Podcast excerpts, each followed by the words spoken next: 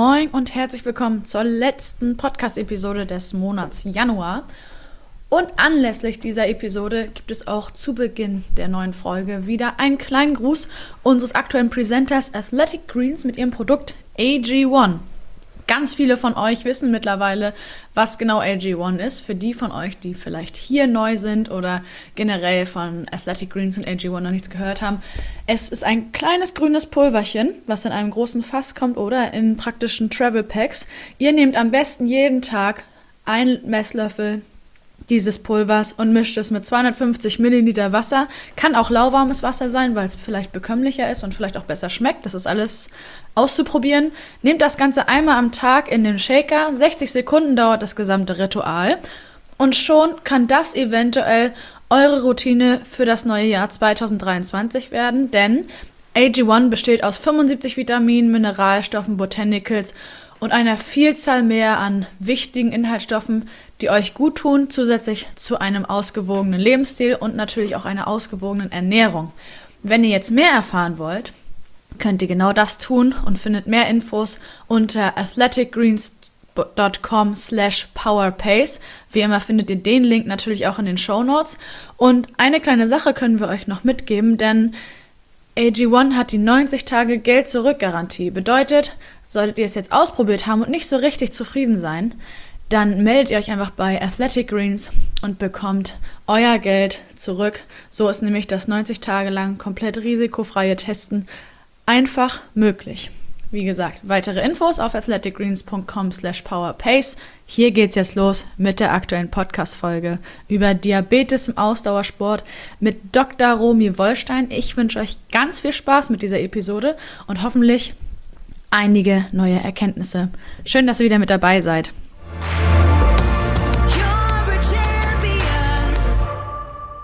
Herzlich willkommen. Wir sind zurück zu einer neuen Podcast-Episode von Power and Pace Triathlon Training. Ich bin Jule Bartsch. Mich habt ihr jetzt schon ganz oft jede Woche donnerstags gefühlt gehört hier auf den Kanälen, wo ihr Podcasts findet. Und ich bin heute nicht alleine, denn ich habe Dr. Romy Wollstein bei mir zu Gast. Erstmal, moin Romy, schön, dass du hier bist. Hallo, ja, danke für die Einladung. Ich freue mich. Ich bin sehr gespannt auf all das, was wir heute besprechen.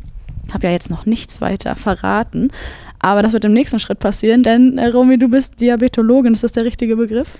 Ja, das stimmt, genau. Das ist so eine Zusatzbezeichnung. Ich bin eigentlich Hausärztin und dann macht man eben noch so eine, so eine Zusatzausbildung zur Diabetologin. Genau. Prima. Mittlerweile bist du tätig hier in Hamburg am Medikum Hamburg und wirst uns heute einen tieferen Einblick in den medizinischen Hintergrund von Diabetes im Ausdauersport beziehungsweise bestenfalls sehr spezifisch im Triathlon geben.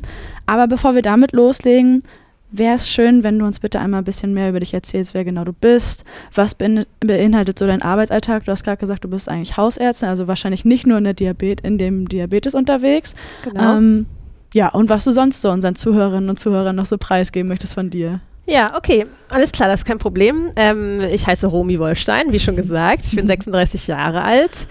Ähm, bin seit 2019 jetzt ähm, Hausärztin, da macht mir so ein Facharzt zu und ähm, habe dann aber direkt auch 2019 im Medikum angefangen und diese Zusatzbezeichnung zur Diabetologin gemacht. Und tatsächlich im Medikum arbeite ich jetzt rein diabetologisch, also da mache ich wirklich gar nichts anderes. Den ganzen Tag sehe ich nur Diabetiker, hauptsächlich Typ 2. Das ist ja ähm, sozusagen von der Verteilung, wie viel, da sage ich ja gleich noch was zu, was es eigentlich überhaupt für Arten gibt, aber es gibt mehr Typ 2 als Typ 1 Diabetiker und ähm, genau, ist dann auch doch recht abwechslungsreich, weil man unterschiedliche Arten von Diabetes behandelt. Okay, sehr gut. Also die perfekte Gesprächspartnerin für das heutige Thema, denn ihr habt rausgehört, wir sprechen heute wieder über Diabetes im Ausdauersport bzw. im Triathlon. Und jetzt fragen sich einige von euch vielleicht, na, dazu gab es doch auch schon mal eine, Aus äh, eine Aufnahme. Und da haben wir, soweit ich mich erinnere, also Manuel und ich auch den Hinweis gegeben, dass wir das alles medizinisch nochmal betrachten möchten. Deswegen eben heute du hier zu Gast, Romy. Mhm. Denn Manuel hat in der vorherigen Folge letztes Jahr im Oktober erzählt, wie es sich so verhält, wenn man plötzlich feststellt, irgendwas stimmt nicht so richtig. Ähm, dann kriegt man Diagnose Diabetes und wie gehe ich damit um? Vor allen Dingen, wenn ich eben im Ausdauersport tätig bin, gibt es ein paar Sachen zu berücksichtigen, damit man das im Alltag alles so leben kann und vor allen Dingen dem Triathlonsport treu bleiben kann. Mhm. Mit dir gucken wir heute, was da genau passiert, wieso sieht das so aus und was kann man tatsächlich vor dem medizinischen Hintergrund anrichten, damit man weiterhin Sport treiben und vor allem Ausdauersport betreiben kann. Wie gesagt, Thema ist also bekannt, auch wenn es jetzt noch vorher keine Podcast-Folge schon gegeben hätte. Wollen wir mal mit ein paar Grundlagen einsteigen? Mhm. Gut. Kurz und Bin bündig. ich dabei. Okay, also kannst du uns vielleicht einmal kurz eine Definition geben, was genau Diabetes ist? Ja, ähm, also Diabetes ist ganz allgemein erstmal eine Stoffwechselstörung vom Zuckerstoffwechsel.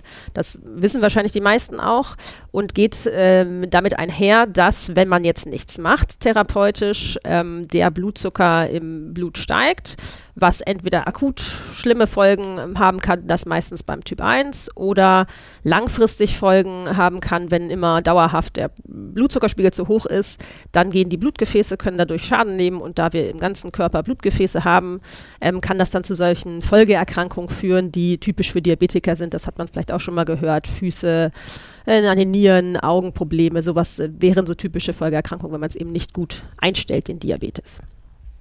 Okay.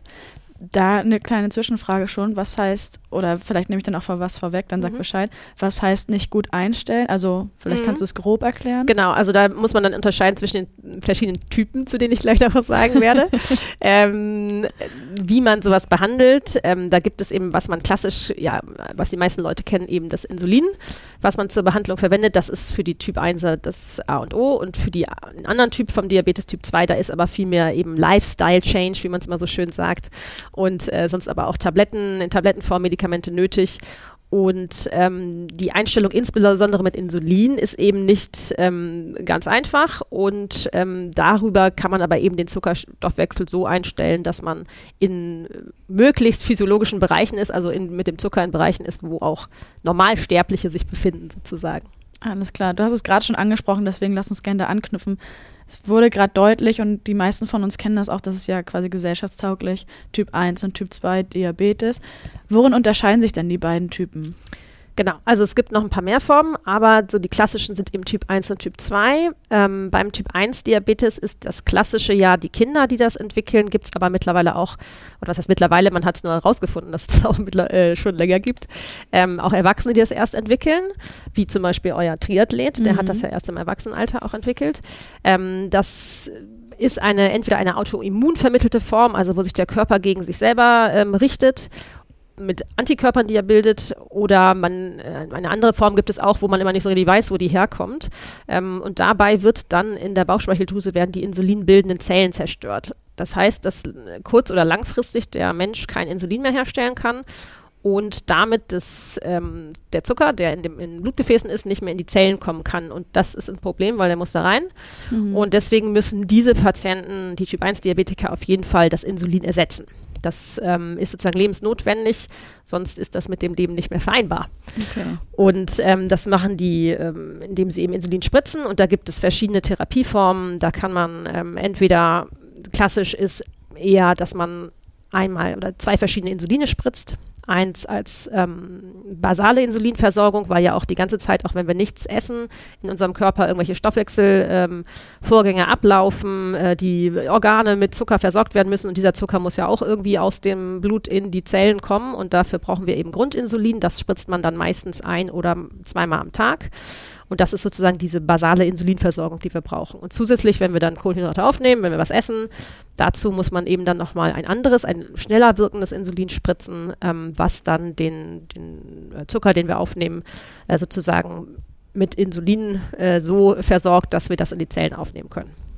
Okay, also jetzt wurde schon mal ganz deutlich, dass Insulin eine tragende Rolle spielt in dem ganzen The Thema Diabetes. In Kombination, wenn ich das richtig verstanden habe, mit dem Blutzuckerspiegel. Genau, das hängt immer voneinander ab. Die äh, Typ 1 äh, Diabetiker müssen immer den äh, Blutzucker ähm, monitoren sozusagen und Mhm. gucken, in welchen Bereichen der liegt. Da gibt es sozusagen Zielbereiche, wo man sein soll, wo sich auch ungefähr die äh, Nicht-Diabetiker befinden die ganze Zeit und müssen dann versuchen, durch diese Insulinspritzerei ähm, das dauerhaft da zu halten. Das ist aber wahnsinnig komplex. Da laufen im gesunden Körper ganz viele verschiedene und auch im di- diabetischen Körper ganz viele äh, Stoffwechselprozesse ab, die sich auch alle gegenseitig bedingen. Und deswegen ist mit dieser Nachahmung, man kann das nie so perfekt hinkriegen, wie der Körper das selber hinkriegt. Äh, man rennt immer ein bisschen hinterher, weil dieses Insulin, was man sich von außen spritzt, eben auch erstmal im Fettgewebe ja ist, man spritzt das ins Fett rein. Das muss erstmal ins Blut gelangen und der, der gesunde Körper, der gibt das direkt ins Blut ab und kann sozusagen innerhalb von Sekunden, Minuten wird das dann alles ausgeglichen und hoch und runter gefahren und so genau kann man das überhaupt nicht nachahmen mit diesem Spritzen. Okay, finde ich ganz spannend. Also eine weitere Zwischenfrage hier. Mhm. Wenn wir uns das erstmal ins Fett spritzen, mhm. vielleicht kannst du erklären, ich hoffe, euch da draußen interessiert das auch, wie denn der Vorgang überhaupt ist, dass es geht es in die Fettzellen rein, davon gehe ich mal aus. Nee, das geht nicht. Die, also es kommt natürlich darauf an, wo man sozusagen reinspritzt, ob man jetzt in die Zellen direkt spritzt, ob man, das gibt ja dann Interzellularräume oder zwischen den Fettzellen. Okay, okay. Und von da, das Fett ist aber auch ja durchblutet und von da muss es dann aber auch erstmal weitergeleitet werden. Mhm. Außerdem hat das Insulin, was wir uns jetzt von außen spritzen, das ist zwar dem Körper ähnliches Insulin, aber ist auch nicht genau das gleiche, weil zum Beispiel das langsam wirkende Insulin muss ja eben auch langsam wirken und nicht direkt komplett. Das, ja. was, im, was im Körper wirkt, das ist super schnell und reines Insulin und das wirkt sofort. Und die, ähm, die Insuline, die wir spritzen, die haben dann irgendwelche Trägerstoffe, die müssen dann erst aktiviert werden. Ähm, und dann wird es irgendwann in die Blutbahn aufgenommen und das ist eben immer mit einer zeitlichen Verzögerung ähm, sozusagen vergesellschaftet. Verstehe, ich glaube, also ich hätte jetzt noch ein paar mehr Zwischenfragen, aber ich glaube, das führt dann hinsichtlich des Themas, worüber wir heute sprechen, eigentlich ein bisschen zu weit. Vielleicht haben wir an der Stelle dann eine zweite Folge gewonnen, man weiß es nicht. Ja. Ich habe vorhin schon vorweggenommen, dass wir ja bereits eine andere Folge zu dem Thema Diabetes im Ausdauersport bzw. im Triathlon veröffentlicht haben, zusammen mit Manuel Zech als Gesprächspartner. Deshalb will ich darauf gar nicht weiter eingehen, aber bevor wir jetzt darüber sprechen, was man als Ausdauersportler, der gleichzeitig Diabetiker ist, zu berücksichtigen hat, um dem Triathlon treu bleiben zu können. Einmal eine etwas allgemeinere Frage an dich. Wie verhält oder verändert sich der Blutzuckerspiegel und was genau geschieht beispielsweise mit dem Insulin? Sollte man es zuführen müssen oder nicht? Wenn wir trainieren, also in unserem Fall überwiegend schwimmen, Radfahren oder laufen gehen, ähm, ohne dass wir Diabetiker sind. Mhm. Dazu muss man sozusagen äh, grundlegend erstmal nochmal wissen, was es alles so für Hormone im Körper gibt, die damit zu tun haben und ähm, was das Insulin so für Aufgaben hat an und für sich.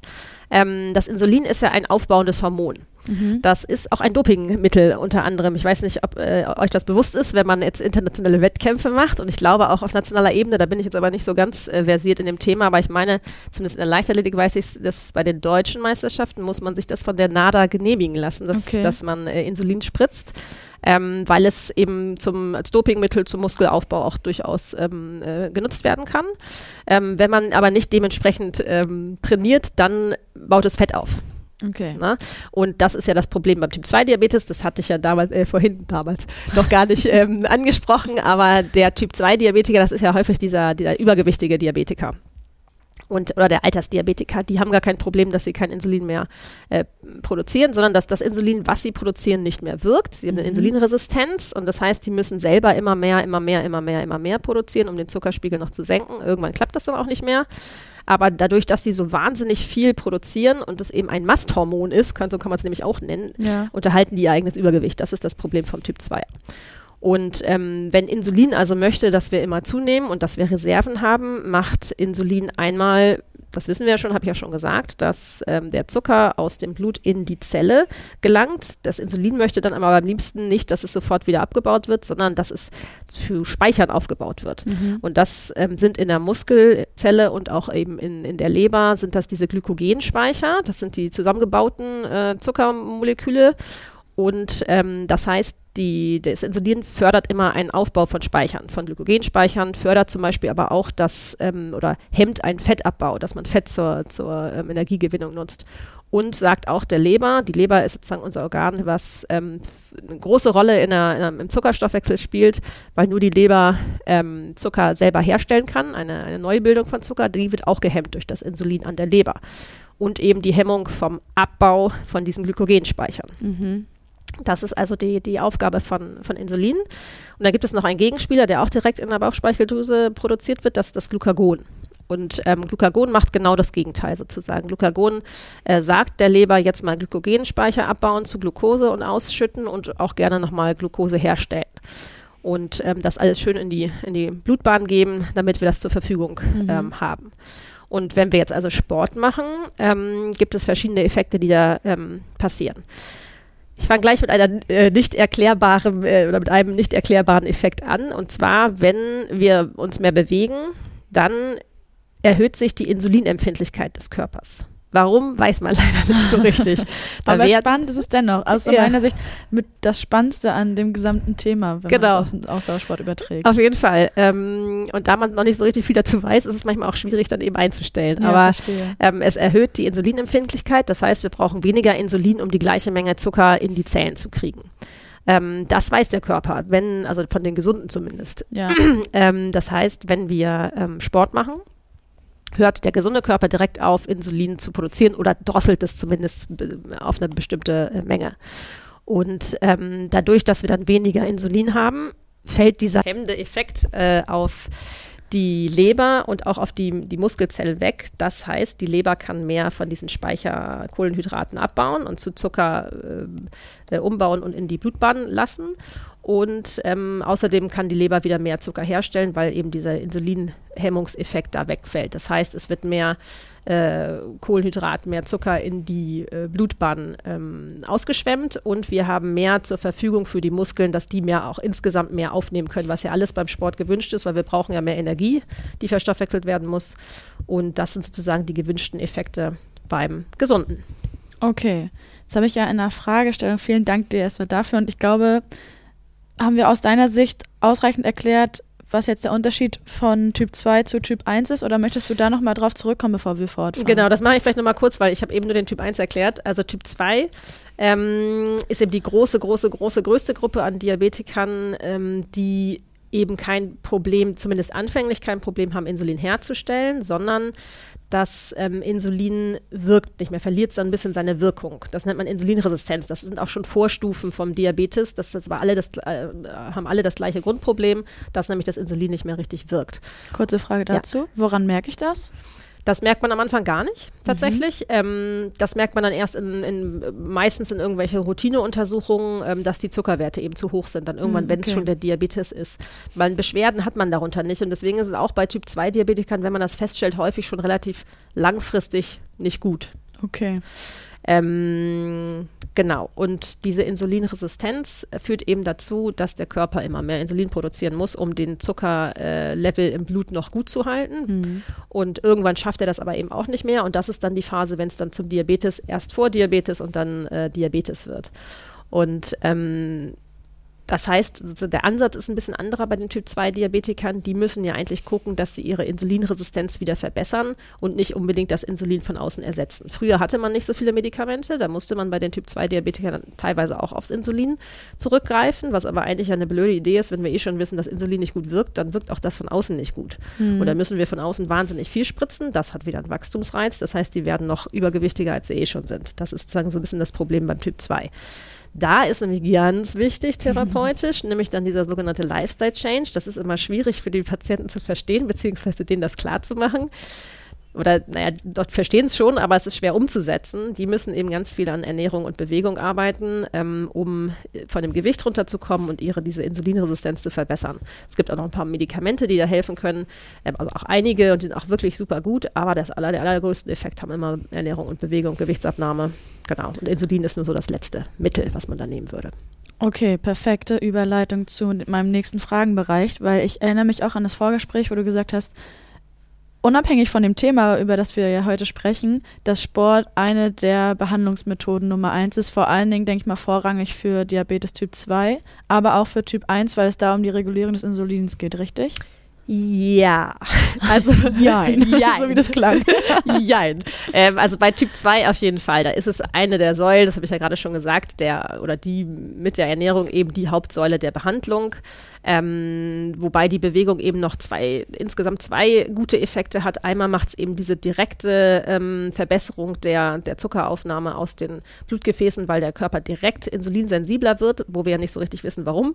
Aber das, das tut er. Das kann man auch sehen in Zuckerverläufen, wenn die Leute ihren Blutzucker messen. Ähm, dann kann man direkt die, sehen, wie der Zucker abfällt. Ähm, und dieser Effekt hält aber eben unterschiedlich lang an. Da kommen wir wahrscheinlich später ja auch nochmal zu, wenn wir das in Bezug auf Triathlon machen. Ähm, das heißt, man muss es schon regelmäßig wiederholen, kann jetzt nicht einmal Sport machen und sagen, super, jetzt ist meine Insulinresistenz für immer durchbrochen. Ja. Das funktioniert leider nicht so. Ähm, plus natürlich, dass die, Be- über die Bewegung dann auch eine Gewichtsabnahme induziert werden kann und darüber dann wiederum auch ähm, die Insulinresistenz gebessert wird. Und das ist eben bei dem, beim Typ 2 ein haupttherapeutisches Mittel. Beim Typ 1 ähm, ist es tatsächlich ein bisschen anders. Ähm, beim Typ 1 ist es so, dass da eher die Bewegung die Rolle spielt, die sie für alle anderen äh, Menschen, äh, ob gesund oder krank, spielt, dass man eben ähm, eine, eine, gute Herz-Kreislauf-Wirkung hat durch den, durch den Sport, dass man ähm, insgesamt zufriedener ist, ähm, teilweise natürlich auch Gewichtsabnahme, was da alles so für, Rolle spiel, für eine Rolle spielt. Ähm, für die Therapie vom Typ 1 sonst selber ähm, kann man das nicht so richtig als Behandlungsoption sehen, weil ähm, das Insulin auf jeden Fall zugefügt werden muss. Es muss nur dann in einer anderen Menge zugefügt werden. Mhm. Das macht es dann auch gerne komplizierter. Ähm, wenn man aber sich dementsprechend damit auseinandergesetzt hat und auch regelmäßig Sport macht, ist ja quasi der Sport das normale Leben. Und dann wiederum ist es eigentlich so wie für normale Menschen. Schwieriger wird es eher so ein bisschen für die, insbesondere für die so ich mache mal Sport dann doch wieder nicht unregelmäßig, ungeplant. Man quetscht es irgendwo rein. Ähm, das wird dann manchmal für Typ 1 ein bisschen schwierig und kann auch in leichten Zuckereskapaden enden, ähm, weil man eigentlich sich einfach im Vorhinein nicht diese, A, weil der Körper vielleicht auch nicht so erfahren ist und weil man nicht so die Vorbereitung getroffen hat, die man sonst hätte treffen sollen. Okay, das erste oder das, was mir gerade im Kopf aufploppte, war so, Umgang mit Diabetes vor allen Dingen im Sport und vor allem, wenn wir jetzt im Triathlon bleiben, der an sich schon ohne Vorerkrankung oder ähnliches viel Planung bedarf, mhm. ist Diabetes und der Umgang damit auch eine Trainingssache. Übungssache. Absolut, absolut, komplett. Das ja. ist, und das werde, werde ich ja wahrscheinlich später noch 500.000 Mal sagen, das ist alles Erfahrungssache und was ja auch der Triathlet schon sagte letztes Mal, äh, Try and Error genau so ist es. Es gibt keine Patentlösung, ähm, die man da so richtig anbieten kann. Man kann immer so, so, Grundgerüste natürlich logischerweise sagen, worauf man achten soll und wie was wirkt. Aber es ist bei jedem anders. Ähm, es, es muss man selber rausfinden und ähm, das hatten wir auch schon so ein bisschen im Vorgespräch gesagt. Ähm, man muss dazu sagen, was du ja sagtest, die, so für Triathlon an sich gilt einfach schon viel Vorbereitung. Man muss seinen Körper gut kennen, man muss wahnsinnig viel trainieren. Ähm, das ist jetzt nicht unbedingt dann Vorteil, ähm, äh, Diabetiker zu sein, so kann man es jetzt gar nicht sagen, aber ähm, das ist ja ein besonderer Typ Mensch auch, der das kann und der sowas macht. Also das sind ja äh, disziplinierte Menschen, die sich auch quälen können und die auch Sachen manchmal machen aus Disziplin, obwohl sie keine Lust dazu haben. Ähm, und sowas müssen Diabetiker ja auch. Also insofern, es ist nicht direkt zu vergleichen, aber ähm, ein Triathlet, dem fällt es vielleicht ein bisschen einfacher, sich das ist einfacher, aber ähm, sich um seinen Diabetes zu kümmern, weil er eh gewohnt ist, sich zu disziplinieren und sich mit seinem Körper auseinanderzusetzen, seinen Körper vielleicht auch besser kennt. Andersrum kann man auch sagen, ein Typ 1-Diabetiker, der schon ähm, sich mit seinem Typ 1 gut auskennt und sich kümmert und diszipliniert, ist dann vielleicht auch ein guter Kandidat, um dann erst noch Triathlon zu starten, weil er eh auch diszipliniert ist. Also das ja. ist ein bisschen falsch gesagt, aber ähm, je mehr man drin ist, desto, desto routinierter wird man einfach auch. Das ist auch klar richtig gut. Du hast es jetzt von beiden Seiten einmal gezeigt. Das heißt, mit der Aussage, wer zum Beispiel Diabetes Typ 1 hat, kann immer noch, je nachdem, ob er darauf auch Lust hat, davon ja, gehen wir mal aus, auch Triathlet werden. Ja. Das heißt, es ist definitiv möglich, Ausdauersport weiterzumachen, selbst wenn man jetzt beispielsweise gerade, so wie im Fall von Manuel, an Diabetes erkrankt ist oder schon mit Diabetes auf die Welt gekommen ist. Es ist auf jeden Fall kein also es, diese Krankheit macht dir keinen Strich durch die Rechnung für all das, was du sportlich vielleicht vorhast. Nee, das macht dir keinen Strich durch die Rechnung. Ähm, es wird komplizierter. Es Klar. wird vor allen Dingen am, ähm, am Anfang in der Findungsphase wird es komplizierter. Ähm, aber ich glaube eben dieser Typ Mensch, es gibt ja auch Leute, die mit dem Triathlon anfangen und dann wieder aufhören, weil sie es eben halt nicht, nicht durchziehen können, weil sie nicht so, so konsequent sind. So. Mhm. Also ich zum Beispiel war, bin Siebenkämpferin oder war Siebenkämpferin, ich hätte nie im Leben mich so quälen können. So. Ähm, die hören dann eben auch auf oder fangen gar nicht erst an. Aber Leute, die ähm, das so in Richtung Triathlon durchziehen und können und auch durchziehen wollen, die können das ob mit oder ohne Diabetes. Das geht auf jeden Fall. Okay, perfekt. Dann lass mich hier gerne mit der Frage einhaken, was denn bei Triathletinnen und Triathleten mit Diabetes passieren muss, damit sie ihrem Sport weiterhin nachgehen können. Die müssen sich äh, sehr gut kennen und sehr viel ausprobieren. So muss man, kann man das sozusagen ähm, ähm, sagen. Äh, letztendlich kriegt man ja, wenn man die Diagnose Diabetes bekommt, bekommt man so eine Schulung. Das hatte auch der, der äh, Triathlet, wie, wie war sein Name? Ich habe ihn Manuel. vergessen. Manuel.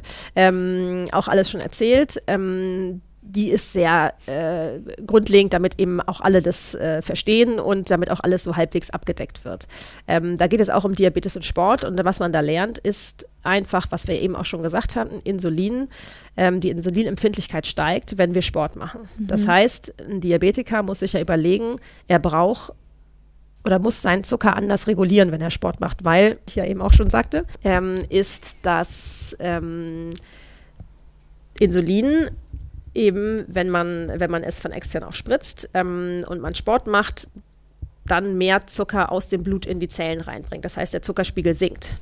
Mhm. Und insofern muss man dann ähm, planen, wenn man Sport macht, ähm, wie kann ich das sozusagen äh, oder wie, was kann ich dafür tun, dass ich nicht zu niedrig werde. Es gibt im, im mit dem Zucker, es gibt im äh, sozusagen das Problem bei Typ 1 Diabetikern, was kann denn überhaupt passieren, wenn irgendwas schief läuft? Das ist entweder, dass man einen Unterzucker hat, also zu wenig Zucker im Blut hat, oder einen Überzucker, zu viel zu, äh, Blut im, äh, Zucker im Blut hat. Und das ist ähm, beides für den Sport nicht besonders äh, gut. Mhm. Und das gilt es halt zu verhindern. Das heißt, man muss genau die richtige Menge Insulin spritzen.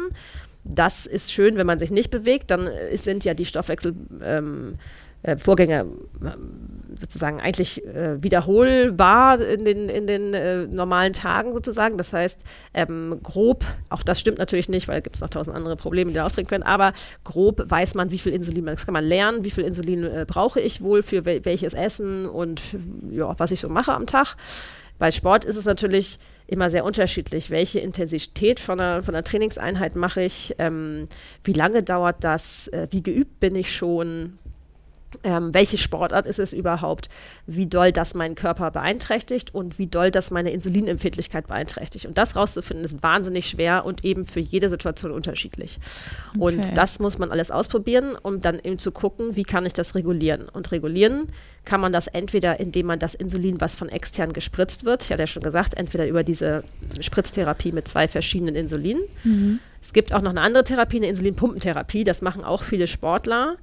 Ähm, das ist so von der Grundidee her auch ein bisschen einfacher für den Sport, kann ich später noch was zu, sagen, wo sozusagen über so eine Pumpe dauerhaft Insulin, und zwar schnell wirkendes, zugeführt wird in einer größeren oder kleineren Menge. Und ähm, genau, man kann eben beim Sport, wenn man möchte, ähm, oder kann man sich überlegen, dass man das reguliert, indem man weniger Insulin spritzt für den Sport, weil man ja nicht so viel braucht, um die gleiche Menge Zucker in die Zellen zu kriegen. Mhm. Oder ähm, man reguliert es über eine höhere Kohlenhydratzufuhr. Man muss also mehr äh, essen oder mehr trinken in Kohlenhydratform. Das muss man ja eh schon, wenn man seine Speicher aufgebraucht hat. Muss man ja auch als Normalsterblicher beim Sport. Ähm, oder eben, das ist das, was meistens gemacht wird, eine Kombination aus beiden. Also Insulin reduzieren und Kohlenhydratzufuhr erhöhen. Und damit muss man versuchen, seinen Blutzuckerspiegel in normalen Bahnen zu halten. Und das ist wahnsinnig schwer, muss man sagen. Aber es geht. Ja, ich hätte da direkt jetzt nachgefragt, ist das nicht wahnsinnig schwierig, das irgendwie so in Balance zu halten, aber darauf, wie das genau in der Praxis funktionieren kann, sprechen wir, äh, darauf kommen wir später noch zu sprechen. Mhm.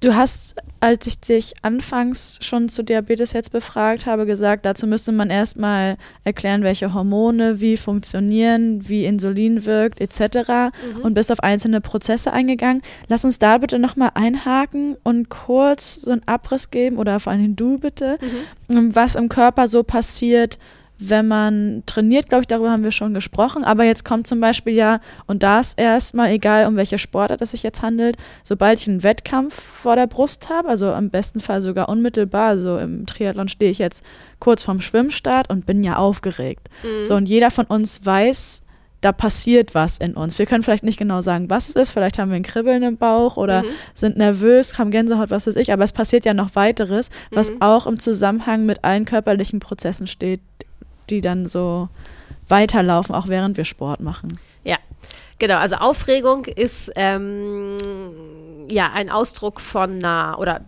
ein Vorläufer äh, von einer Adrenalinausschüttung. Ne? Mhm. Adrenalin ist ja das, was ausgeschüttet wird, wenn wir aufgeregt sind. Ähm, das kennen wir schon von früher aus der Steinzeit. Ähm, wenn wir vor irgendwelchen wilden Tieren davon rennen mussten, dann mussten wir Adrenalin äh, ausschütten. Das ist unser äh, Fight-and-Flight-Hormon, unser Kampf- und Fluchthormon, ähm, was also dazu führt, wenn man das kennt man dann also schon so aus der Theorie, äh, dass wir auch mehr Zucker bereitstellen, damit wir mehr Energie haben, um schnell wegzurennen. Mhm. Und ähm, das ist also eine sinnvolle Reaktion vom Körper jetzt erstmal beim Gesunden. Ne? Man ist aufgeregt, das, das hat schon seinen Sinn und Zweck, das ist nicht nur blöd und nervig, ähm, sondern ähm, das braucht man auch, um ähm, sozusagen mehr Energie bereitgestellt zu haben. Und beim Gesunden äh, funktioniert das ganz, ganz einfach. Ähm, ist so ein bisschen von der Art her das Adrenalin ähnlich wie dieses Glucagon. Das mhm. führt eben dazu, dass Zucker bereitgestellt wird, ähm, dass man dann, den, den man dann verstoffwechseln kann. Beim ähm, Diabetiker ist das dann eben anders, denn der ist genauso aufgeregt und auch der produziert Adrenalin. Damit hat er kein Problem. Ja. Ähm, aber um dieses Extra an Zucker, was dann in den Blutgefäßen rumschwimmt, ähm, um das zu verstoffwechseln, braucht es eben Insulin. Und ähm, das wird beim Diabetiker nicht automatisch gesteuert. Der muss es ja eben von außen steuern. Das heißt, diese Adrenalinausschüttung ähm, äh, auch die muss man dann noch mit in seine Therapieberechnung teilweise mit einbeziehen, um zu gucken, ob das dann der Blutzuckerverlauf unter dem Sport sozusagen hinhaut. An sich ist es aber eben eine so eine Art Gegenspieler vom Insulin, das Adrenalin. Und ähm, das muss man mit einberechnen und äh, genau gucken, ob das äh, sozusagen so eingefangen werden kann, dass der Blutzucker dann in normalen Bahnen ist. Betrifft das Typ 1 genauso wie Typ 2? Ähm, ja, genau. Also bei dem funktioniert das Gleiche. Beim Typ 2 ist es alles immer nicht so dramatisch, mhm. ähm, weil die ja nicht hundertprozentig abhängig sind vom Insulin. Das heißt, ähm, die produzieren ja selber noch und die haben auch im Hintergrund also immer ein bisschen Insulin laufen. Das Problem beim Typ 1 Diabetiker ist ja, dass der eben keinen Mangel an Insulin ähm, erreichen darf. Das heißt, er darf auch nicht zu stark sein Insulin reduzieren, sonst kann da eine gefährliche Stoffwechselreaktion auftreten, ähm, die dann auch wirklich lebensbedrohlich sein kann. Das hatte der Manuel, glaube ich, auch schon mhm. erwähnt letztes Mal.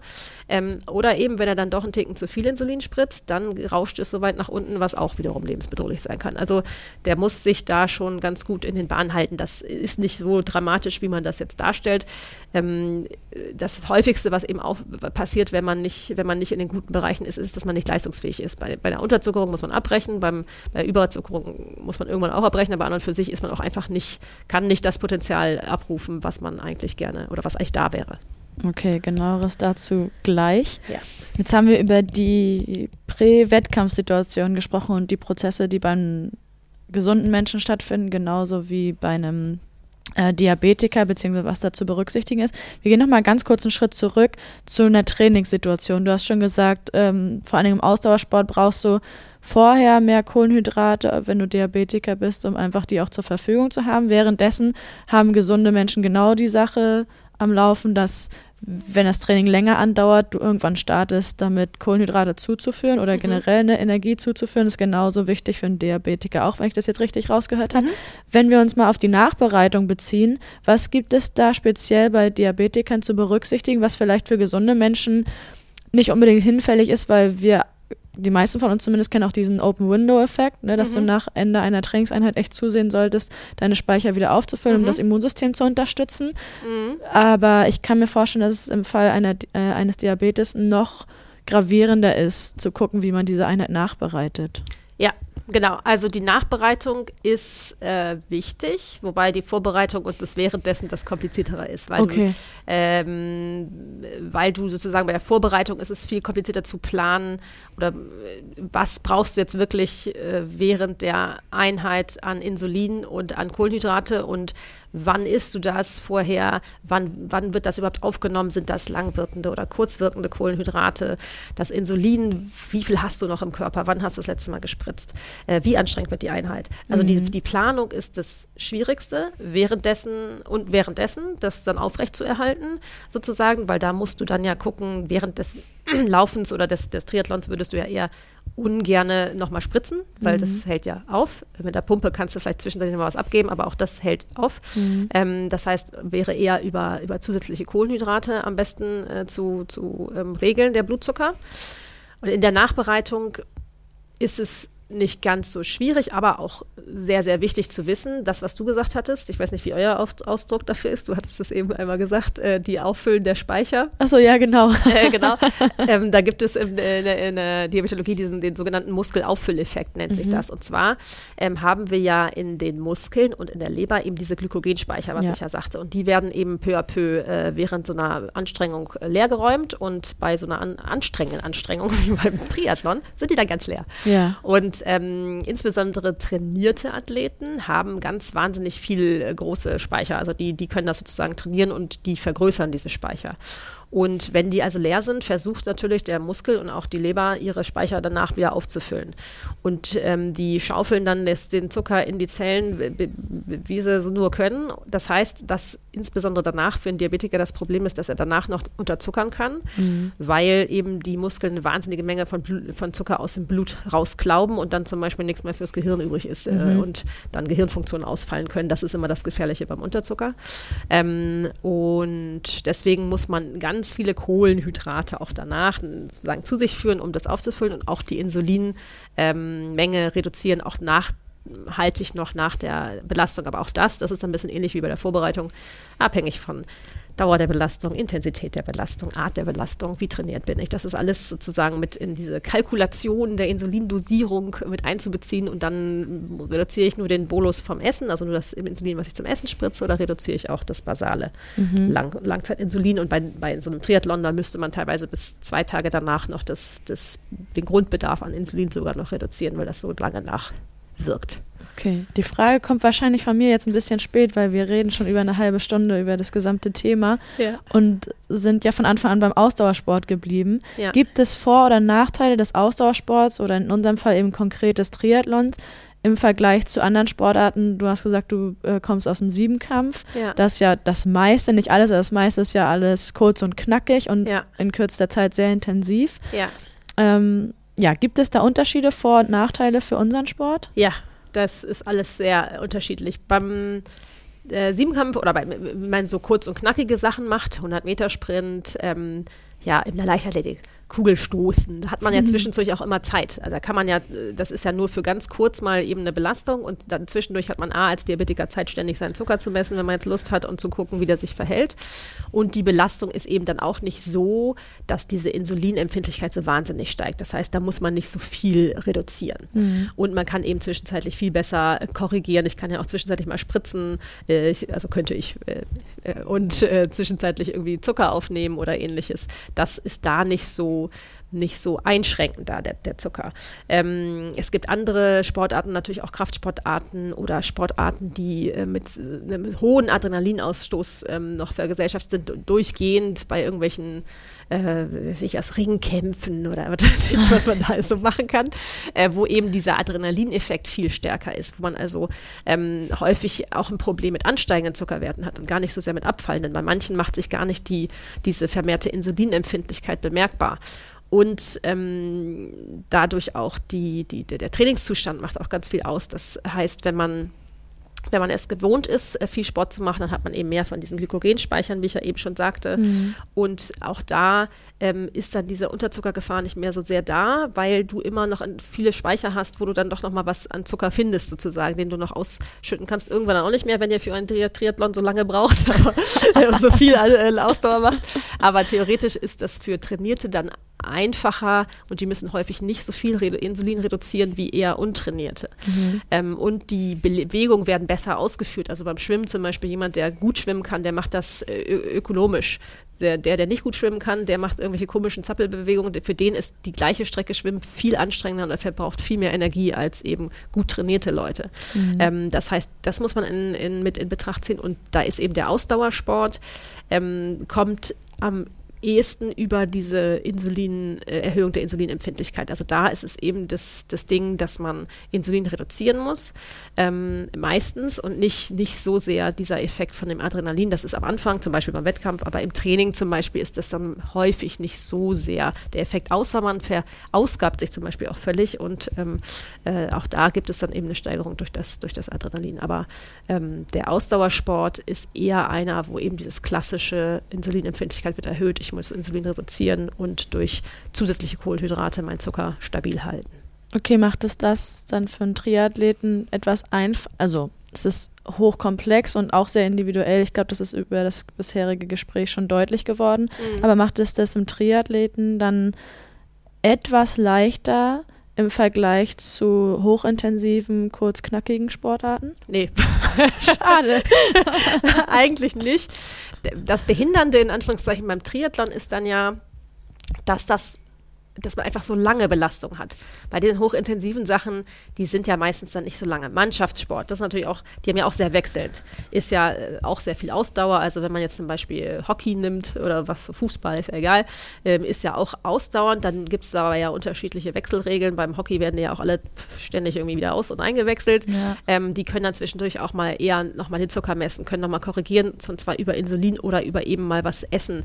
Die haben das am Spielfeldrand liegen ähm, oder die können sich auswechseln wechseln lassen, wenn sie sich schlecht fühlen. Wenn man eben irgendwie, ich weiß nicht, wie lange ihr für eure Distanzen so das braucht. Kommt ganz aber, drauf an. Genau, es gibt ja. ja. unterschiedliche Distanzen und sehr unterschiedliche Dauer und da kann man eben nicht mal eben zwischendurch Pause machen, weil das verhagelt einem ja komplett die ganze Zeit. Mhm. Ähm, und dieses Einstellen der oder Reduktion des Insulins mit der Erhöhung der Insulin oder weil diese, diese erhöhte Insulinempfindlichkeit durch den Sport da ist, das ist ähm, auch nicht einfach. Aber es geht und äh, das, davon sollte man sich auch nicht aufhalten lassen, dass es irgendwie nicht einfach ist. Ja, das finde ich ja das Beste, quasi, was bisher schon aus unserem Gespräch hervorgegangen ist, dass mhm. es definitiv weiter möglich ist. Wir haben vorhin den Sprung von der Vor-Wettkampfsituation zurück zur Vorbereitung, Durchführung, Nachbereitung einer Trainingseinheit gemacht. Jetzt mhm. machen wir den, wieder den Sprung nach vorne nach Vergleich von verschiedenen Sportarten und der Wirkung von Insulin etc.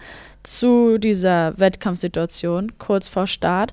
Und aus dem Gespräch mit Manuel, genauso wie aus dem Gespräch mit dir, ist jetzt auch hervorgegangen, dass es äh, eben, dass der Blutzuckerspiegel steigt, auch bei gesunden Menschen, wenn ich es mhm. richtig verstanden habe.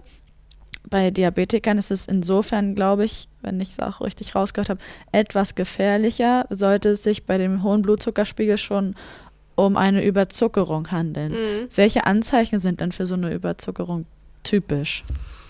Ähm, ja, auch das ist schwierig, weil ähm, man auch das nicht unbedingt merkt. Da kommt eben darauf an, wie gut man seinen Körper kennt. Gott sei Dank, gut trainierte Triathleten kennen ja ihre Körper sehr gut. Und gut trainierte Diabetiker quasi auch. Mhm. Ähm, als Symptome, die man selber so spüren kann bei einer Überzuckerung, ähm, ist es häufig ähm, das Klassische, was man kennt bei einer, bevor, bei einer Manifestation, also ist sozusagen das, was so viele Leute, glaube ich, auch kennen, man muss häufig zur Toilette rennen und ist ganz durstig. Ja. Das ähm, ist so ein bisschen ein klassisches, klassisches Symptom, wobei man sagen muss, das kann ja auch mal bei, vor einem Wettkampf bei Aufregung ein bisschen so sein, ehrlich gesagt.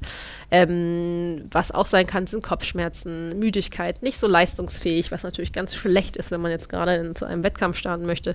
Ähm, Übelkeit, ähm, ähm, das sind so Symptome, die bei einer Überzuckerung auftreten. Das sind dann aber auch schon Symptome, wo man sich eben gut überlegen muss, ob man überhaupt in so einen Wettkampf startet. Wäre meine nächste Frage gewesen. Genau. Wie, ich formuliere das mal sehr umgangssprachlich, mhm. wie heftig müssen denn diese Symptome oder Anzeichen sein, mhm. dass für mich die Entscheidung gar nicht mehr schwerfällt zu sagen, das ist, hier ist gerade viel zu viel los. Mhm einen Teufel werde ich tun, da jetzt in diesen Wettkampf zu gehen. Mhm. Genau, da ist sozusagen, was da wichtig ist, ist die Kombination aus Blutzuckerwerten und Symptomen. Mhm. Ähm, also eine leichte Überzuckerung ist überhaupt nicht schlimm, da kann man auch trotzdem mit Sport starten. Überzuckerung ist auch nicht gefährlich.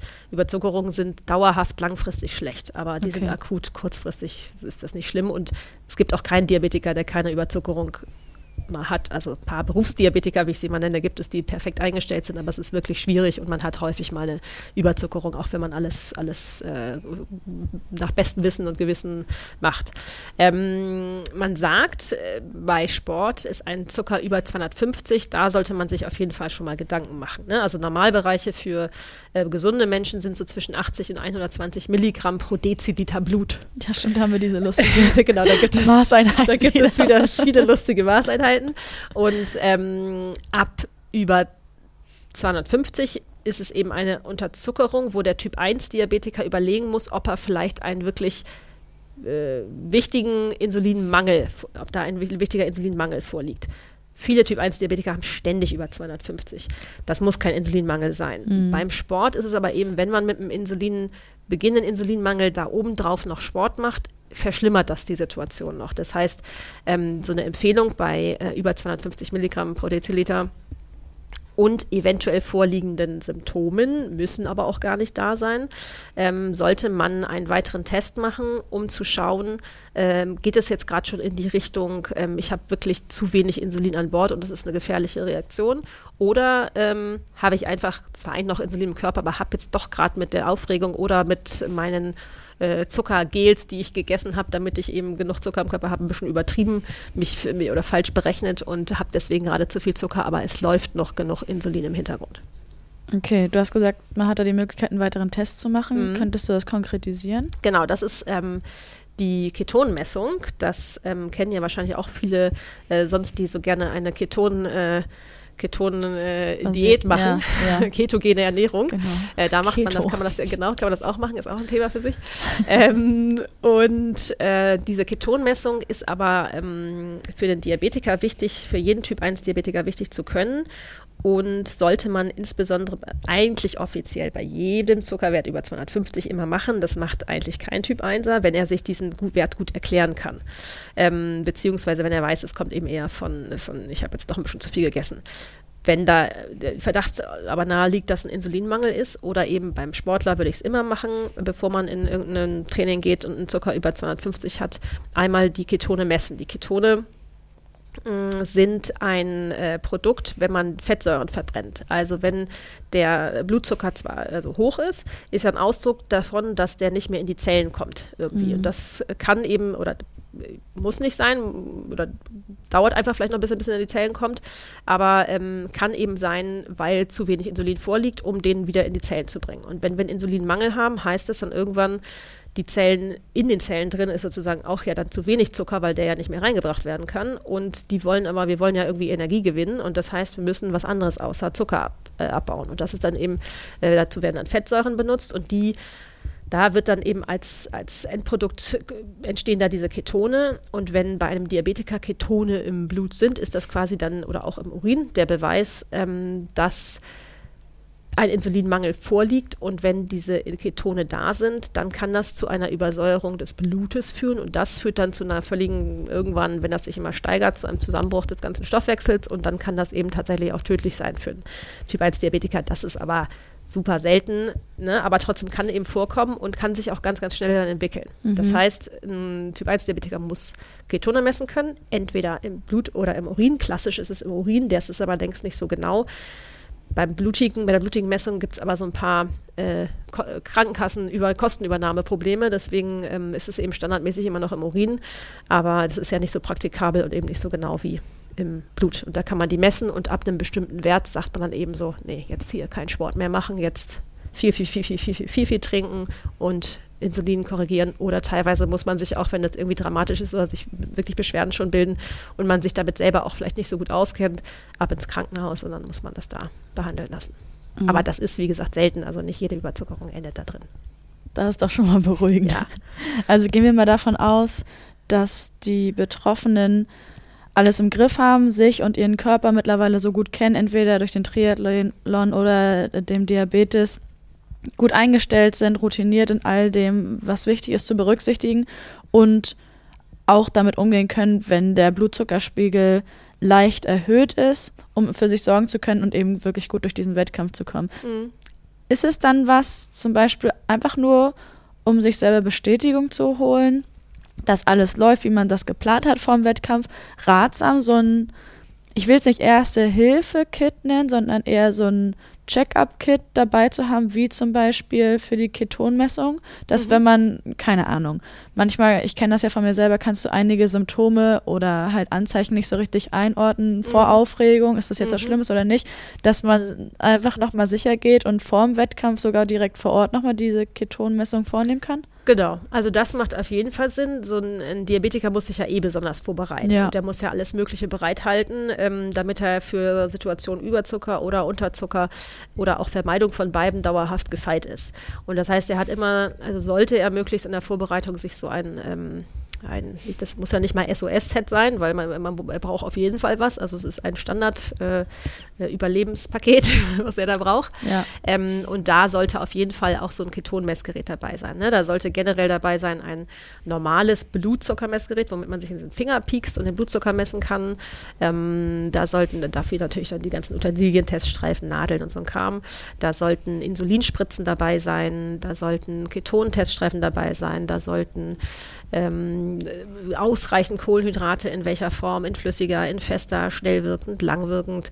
Äh, das sind ähm, verschiedene Sachen, teilweise sogenannte Ersatzkatheter, wenn man jetzt eine Insulinpumpe hat, also das ganze Verbrauchsmaterial, was auch kaputt gehen kann. Die Pumpe selber kann theoretisch auch kaputt gehen. Mhm. Dafür dann die Pens, damit man umsteigen kann auf Insulin. Das, also Pens sind Spritzen, Insulinspritzen. Ähm, genau, da muss man ziemlich viel an, ähm, an Sachen, Dingen dabei haben die muss man nicht unbedingt alle am Mann haben, man muss nur schnell rankommen. Okay. Jetzt hast du schon vieles genannt, worauf wir gleich noch mhm. ähm, detaillierter eingehen, was perfekt ist, weil dann kommen wir nämlich jetzt zu der Praxis quasi. Also wenn ihr die Folge noch nicht gehört habt mit Manuel als eben betroffener Diabetiker, der im Triathlon unterwegs ist und auch schon seine Langdistanz letztes Jahr in Frankfurt gefinisht hat, dann packe ich euch die nochmal in die Show Notes, damit ihr quasi ne alles Alltägliche, Praktische euch anhören könnt als äh, Leben eines Betroffenen. Wie gesagt, wir machen medizinischen Background und kommen deswegen auch gleich in den nächsten Schritten zur Erklärung von den verschiedensten Geräten, die man nutzen kann. Du hast Pens angesprochen, du hast Insulinpumpen mehrmals schon erwähnt und die haben wir natürlich auf dem Zettel, um dort detaillierter darauf einzugehen und zu sagen, was es genau ist, was macht so eine Pumpe, inwiefern lässt sich Triathlon mit den drei verschiedenen Sportarten auch mit so einer Pumpe vereinbaren, etc. Mhm. Wir starten relativ simpel jetzt in diesem Bereich und zwar ähm, erstmal mit der alltäglichen allgemeinen Ernährung. Darauf mhm. würde ich gerne eingehen. Ich erinnere mich an eine Mitschülerin von mir, die ziemlich sicher Typ 1 Diabetikerin ist, schon mhm. seit Geburt und sich Insulin gespritzt hat. Da, damals, das ist wirklich viele, viele Jahre her, als ich noch zur Schule gegangen bin, ja. gab es diese Pumpen, glaube ich, zumindest für Kinder noch nicht in der Art und Weise, wie es es heute mhm. mittlerweile alles gibt. Und ich weiß, bei ihr war immer die Rede, je nachdem, was sie gespritzt hat oder ob sie spritzen musste, von den sogenannten Broteinheiten. Genau. Was hat es damit auf sich? Genau, die Broteinheiten sind schon ein bisschen äh, antiquiert. Mittlerweile sagt man Kohlenhydrateinheiten. Okay. Das ist aber, äh, viele rechnen noch mit Broteinheiten, weil sie es einfach von früher gewohnt sind. Ähm, genau, also der Diabetiker an sich, gerade der Typ 1-Diabetiker, braucht eigentlich erstmal keine spezielle Diät. Das ist sozusagen, das war früher ganz anders. Früher war man super strikt mit den Typ 1ern, denen wurde quasi verboten, jedes äh, schnell Blutzucker hebende äh, Kohlenhydrat zu essen, weil eben man eben diese Blutzuckerspitzen nach oben vermeiden wollte. Mhm. Ähm, und die durften nur die eklige Diätschokolade essen und äh, dem wurde alles verboten. Das war früher sozusagen ein, ein einziger Verbot. Dann kam die Phase, wo man gesagt hat, nee, so geht das nicht weiter. Und an und für sich müssen die Typ-1-Diabetiker einfach nur dürfen essen, was sie möchten und müssen dafür einfach nur das Insulin ersetzen. Dieses einfach nur das Insulin ersetzen ist natürlich eine, eine, eine optimale, wunderschöne, in einer, einer wunderbar funktionierenden Welt äh, sehenden äh, Einstellung, aber das ähm, ist so in der Realität natürlich auch sehr, sehr, sehr, sehr schwer. Aber trotzdem, die dürfen das machen und ähm, es passt auch in, in, den meisten Fällen dann ganz gut, wenn man sich gut kennt und, mhm. das, da, die, die, die, Kohlenhydrate auch gut einschätzen kann. Ähm, das heißt, der, der Patient hat also, ähm, ernährt sich normal, muss aber natürlich wissen, um das Insulin, benötigte Insulin zu ersetzen, muss er natürlich wissen, wo ist was an Kohlenhydraten drin und wie viel muss ich dann überhaupt für diese Kohlenhydrate an Insulin spritzen. Ja.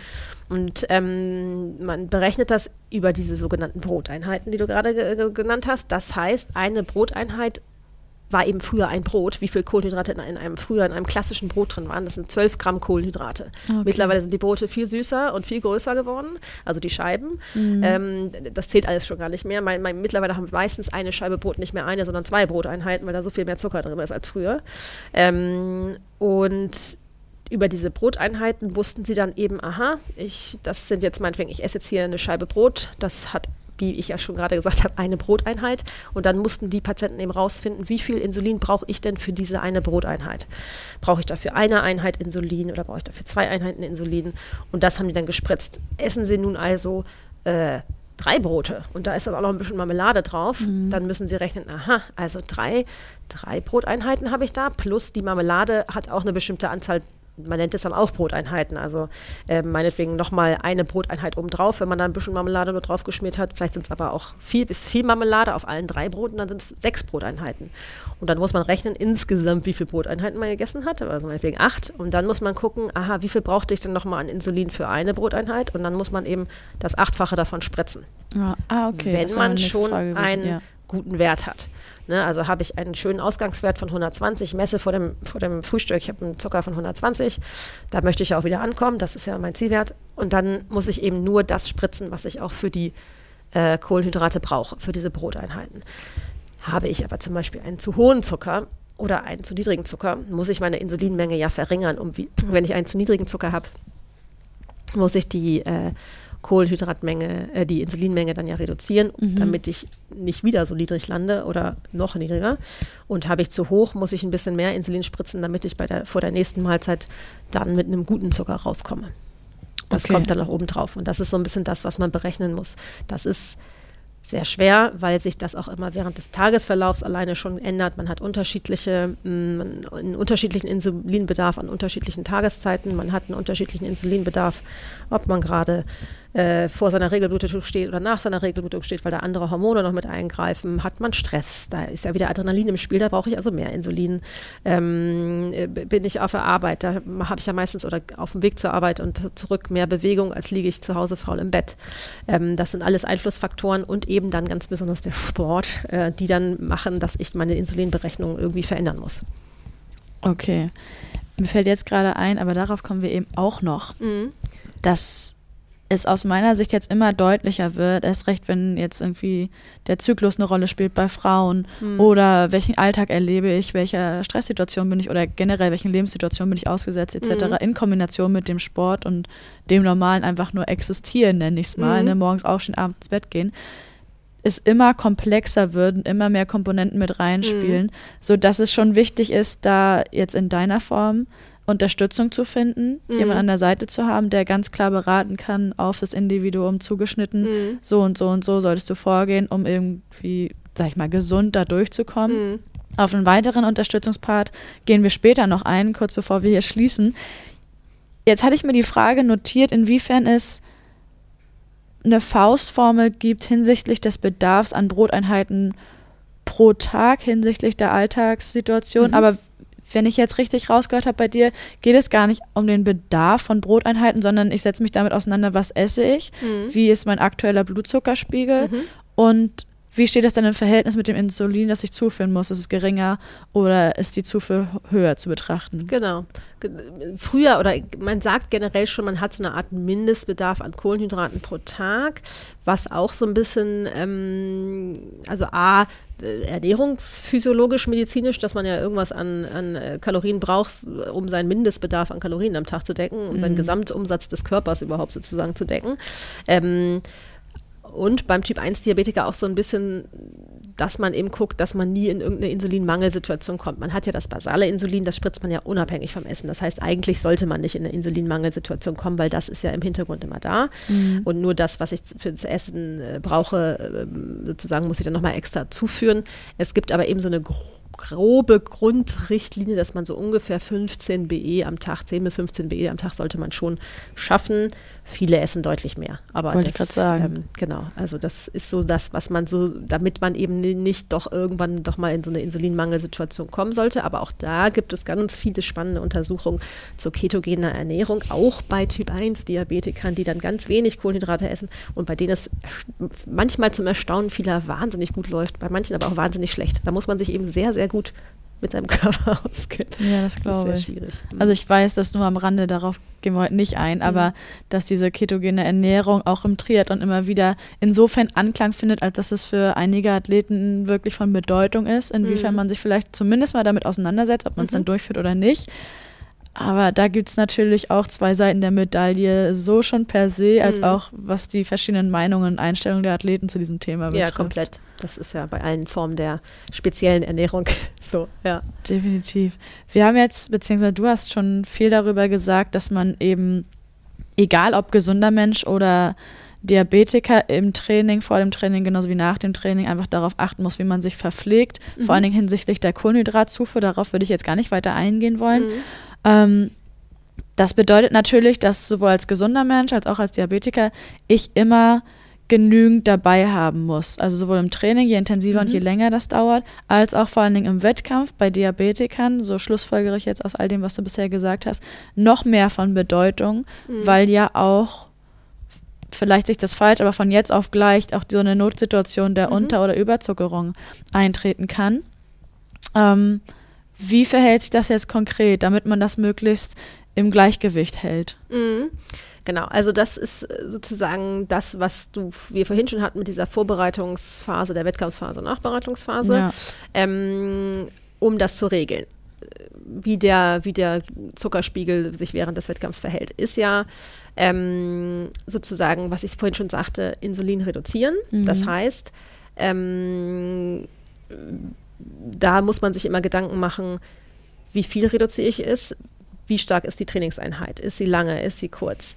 Ähm, was für eine Sportart es ist? Wie trainiert bin ich, um zu wissen, und das muss jeder selber für sich leider rausfinden, wie doll er dieses Basalinsulin zum Beispiel vorher reduzieren muss oder auch das Insulin, was man zum Essen gespritzt hat, ähm, wie viel kurz vorher dem Wettkampf ist das, dann ist das dann, ist die Wirkung von diesem Essensinsulin dann schon weg. Also das wirkt meinetwegen drei bis vier Stunden. Ähm, ist die letzte Mahlzeit also länger als vier Stunden her, dann wirkt das nicht mehr. Dann kann man das aus seiner Berechnung rausnehmen. Habe ich aber dann doch kurz vorher noch was gegessen und auch dafür gespritzt, oder wie viel spritze ich denn jetzt dafür, wenn es kurz danach ist, muss ich überhaupt was spritzen? Ähm, und das ist sehr unterschiedlich, aber so grob, um sich ähm, das vorzustellen zu können, das kann zwischen einer Reduktion von 30 Prozent des normalen Bedarfs auf eine Reduktion von bis zu 80 70 Prozent des Insulinbedarfs sein, dass man also nur noch 20 Prozent des eigentlich gebrauchten Insulines normalerweise dann dafür spritzt. Und das ist eben je anstrengender, je länger die Einheit ist, ähm, je kürzer der letzte, in, die letzte Insulingabe her ist, ähm, desto stärker muss sich das Ganze reduzieren. Okay. Und das muss man im Vorhinein äh, rausfinden. Ähm, und dann gibt es auch unterschiedliche Regeln für eben Reduktion vorher, Reduktion während des Sports, wenn man denn eine Insulinpumpe hat, weil da kann man das stündlich sozusagen einstellen, diese Reduktion, weil mhm. das ja kurzwirksames Insulin ist den, wenn ich so ein lang, langsames Insulin habe, was ich einmal am Tag spritze, das habe ich dann ja einmal gespritzt. Da habe ich dann, da kann ich nicht nochmal nachjustieren. Da okay. habe ich entweder zu viel oder zu wenig oder genau die richtige Menge gespritzt. Okay. Und da dieses Nachjustieren, das ist eben das hauptsächlich während des Wettkampfs, was man dann meistens über Kohlenhydrate, Zusatzkohlenhydrate macht. Ähm, außer natürlich, man, man sieht, dass der Zucker wenn man den dann schön monitoren kann, ähm, die ganze Zeit steigt, dann hilft es natürlich nicht noch zusätzlich was zu essen, sondern dann entweder esse ich dann nichts und, und gucke und hoffe, dass es von alleine runtergeht, oder ich muss dann doch eben Insulin nachspritzen. Okay, und jetzt werde ich endlich spezifischer. Wie misst man als Diabetiker denn den Blutzuckerspiegel überhaupt? Genau, also den Blutzuckerspiegel misst man über eine blutige Messung, indem man sich so in den Finger piekst und mit den Teststreifen, das hat wahrscheinlich jeder auch schon mal halbwegs gesehen. Mhm. Ähm, mit, das sind so kleine Maschinen. Ähm, und aber jetzt seit schon vielen Jahren und im, im Sport wahrscheinlich auch schon, gibt es schon lange erfahrene Menschen, weil sie sowas dann vielleicht auch, weil sie technikaffiner sind und äh, das einfach äh, eine große Erleichterung bringt, gibt es diese sogenannte Gewebszuckermessung. Das gibt es jetzt ja auch schon für Normalsterbliche, nicht nur für Diabetiker, um eben seinen Zuckerbereich in, in guten Bahnen zu halten. Und dieser Gewebezuckermessung ist eben nicht das gleiche wie Blutzucker. Das hängt ein bisschen hinterher, weil der, der, der Zucker aus dem Blut ja auch erstmal sich im Gewebe verteilen muss. Das heißt, heißt, ähm, es ist einfach was anderes, was man misst und man muss sozusagen, wenn man sich dann überlegen will, wie der Blutzucker ist, ein bisschen ähm, darauf achten, was es für Trendpfeile gibt in, auf diesem Gerät. Also dieses, man hat dann einen, einen Sensor, ähm, hat bestimmt jeder schon mal gesehen, im, im, ähm, die meisten tragen ihn im Oberarm. Es gibt verschiedene Modelle von verschiedenen Anbietern. Ähm, manche davon auch woanders tragen, aber häufig sieht man den im, im Oberarm. Das ist so ein entweder 5 Cent bis 2 Mark Stück großes Teil so ungefähr, was da reingeschossen wird, alle 10 bis 14 Tage. Mhm. Und muss man das selber wechseln, das ist aber völlig unaufregend. Ähm, und dann sendet das automatisch diese Gewebezuckerwerte, die es in dem, in dem, in dem Fettgewebe misst, an ähm, ein Empfangsgerät das ist meistens sowas wie ein Handy eben. Kann man auch einfach das eigene Handy einfach schicken lassen. Und das ähm, zeigt eben dann durchgehend den Gewebezucker an. Und dann gibt es noch so Trendpfeiler, ob der Zucker gerade wohl steigt oder fällt.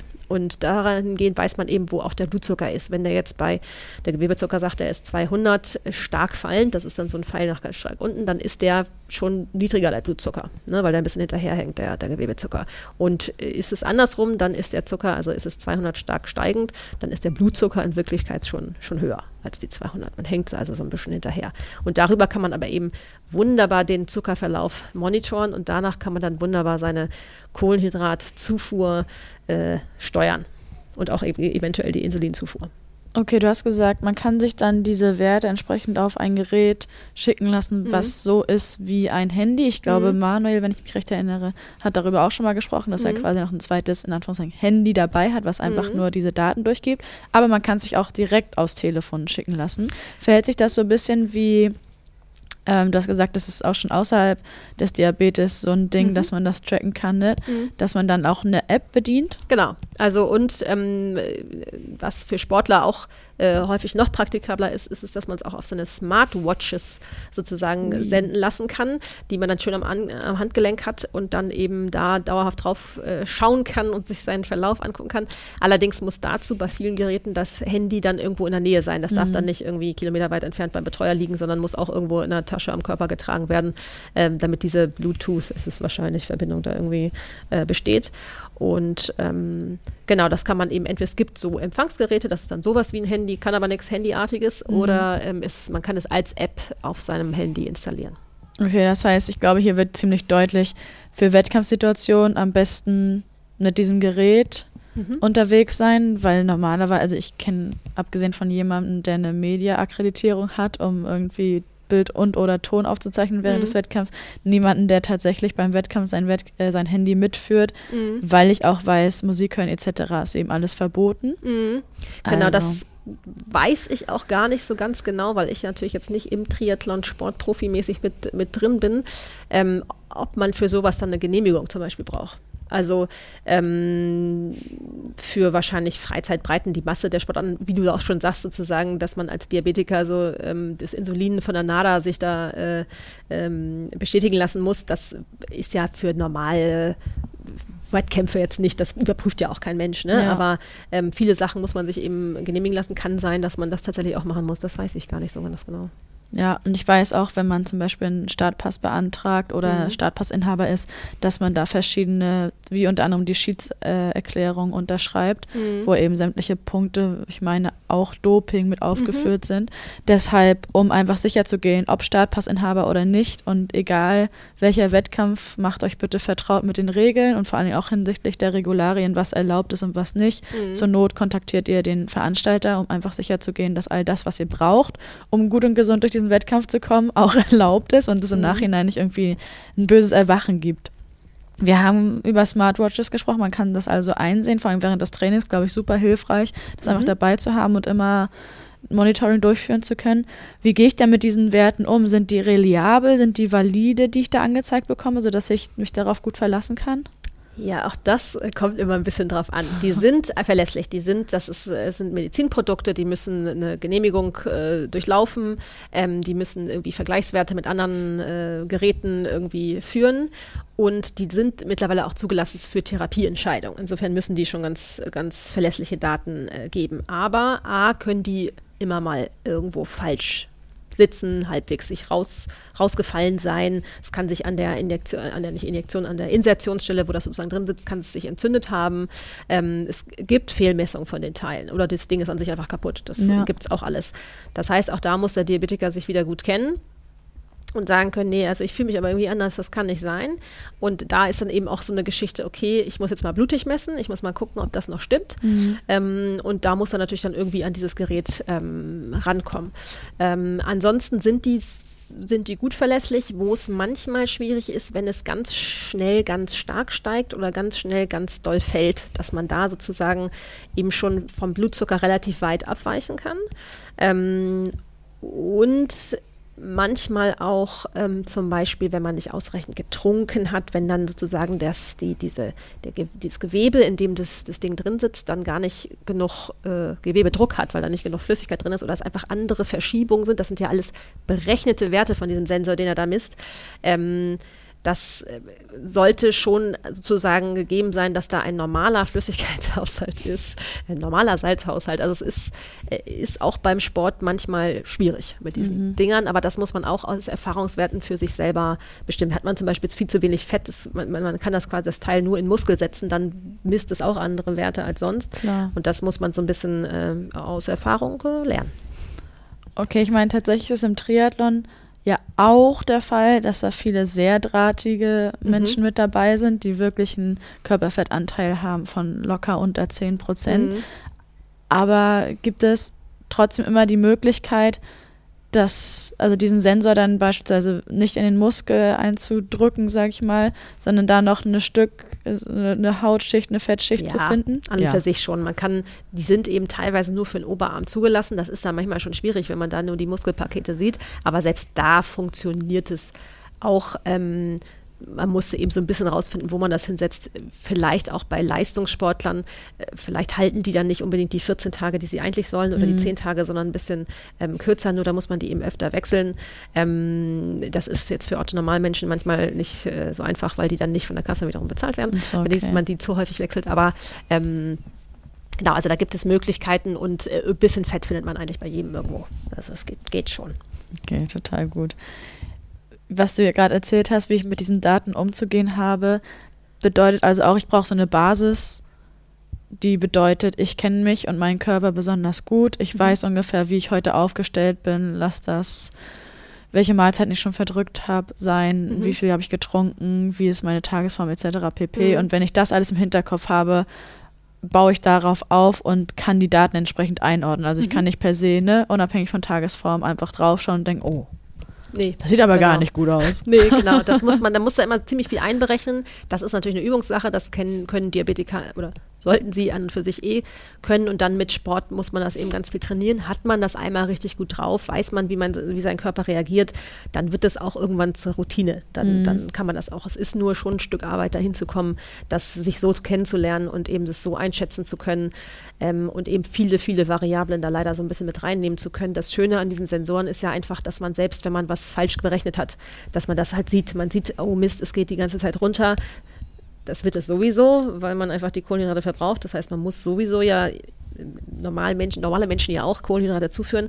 In dem Fall dann eben ein bisschen mehr. Und dann mhm. muss man eben auch schnell wirkende zuführen, damit die, der Zucker schnell wieder ansteigt. Und ähm, oder eben man sieht, es, der Zucker geht, er steigt und steigt und steigt und steigt. Dann muss man entweder mal doch vielleicht ein paar Einheiten, dann auch nicht so viele, aber ein paar Einheiten Insulin spritzen, entweder über eine Spritze, die man ja zum Beispiel beim Fahrradfahren und beim Laufen vielleicht auch noch irgendwo, naja, von Laufen ist schon schwierig, vielleicht verstecken könnte, aber oder man hat da irgendwelche Betreuer, wo man schnell rankam oder in der Wechselzone, da hat man seine Sachen liegen, ähm, dass man das da irgendwie hinkriegt, dann nochmal zu spritzen. Oder die Pumpe, die ja eh am Körper ist, die kann man die ganze Zeit dann quasi machen. Im Schwimmen ist schwierig, aber sonst kann man das äh, dann auch noch sozusagen selbst wenn man sich verrechnet hat, das ist, ist kein Drama. Okay. Das äh, kann man dann ausgleichen sozusagen.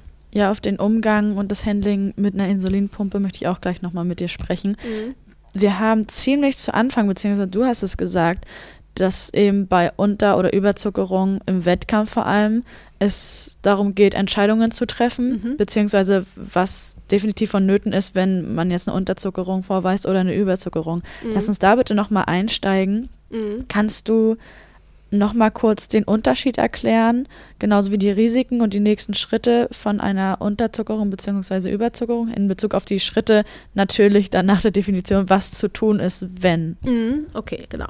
Also der Diabetiker an sich sollte in den Sport erstmal mit einem leicht erhöhten Zucker reingehen. Also optimal wären ja normalerweise 80 bis 120. Wenn ein Diabetiker mit dem Wert in, in Sport reingeht, manche machen das, die sich super gut kennen und dann schon vielleicht äh, prophylaktisch auch äh, schnell wirkende Kohlenhydrate essen, damit sie dann nicht direkt abfallen mit dem Zucker. Mhm. Das ist natürlich für so ein Leistungsmaximum ähm, der optimale Zuckerbereich, also 100 Meter Sprinter, da kann ja nicht so viel passieren während 100 Meter Sprinter ist so kurz, die sollten wirklich möglichst super Top-Werte haben. Aber wenn man in so einen Ausdauersport geht, ähm, sollte man eher so Blutzuckerwerte von mindestens 150 bis 180, manchmal auch sogar noch höher haben Sportarten wie Schwimmen ähm, beim Triathlon ja dabei, wie ich gelernt habe. In der Tat. ähm, wo man nicht mal eben schnell messen kann, wo man nicht, wo man auch vielleicht unter, Symptome vom Unterzucker oder auch Überzucker nicht so schnell merkt, weil man eben im Wasser ist, es ist eh kalt, es ist, äh, man ist aufgeregt. Das sind alles auch Symptome, die sind so ein bisschen ähnlich wie Symptome vom Unter- und vom Überzucker. Mhm. Da geht man dann eher noch mit höheren äh, Werten rein, weil man da eben auch manchmal nicht so schnell dagegen wirken kann.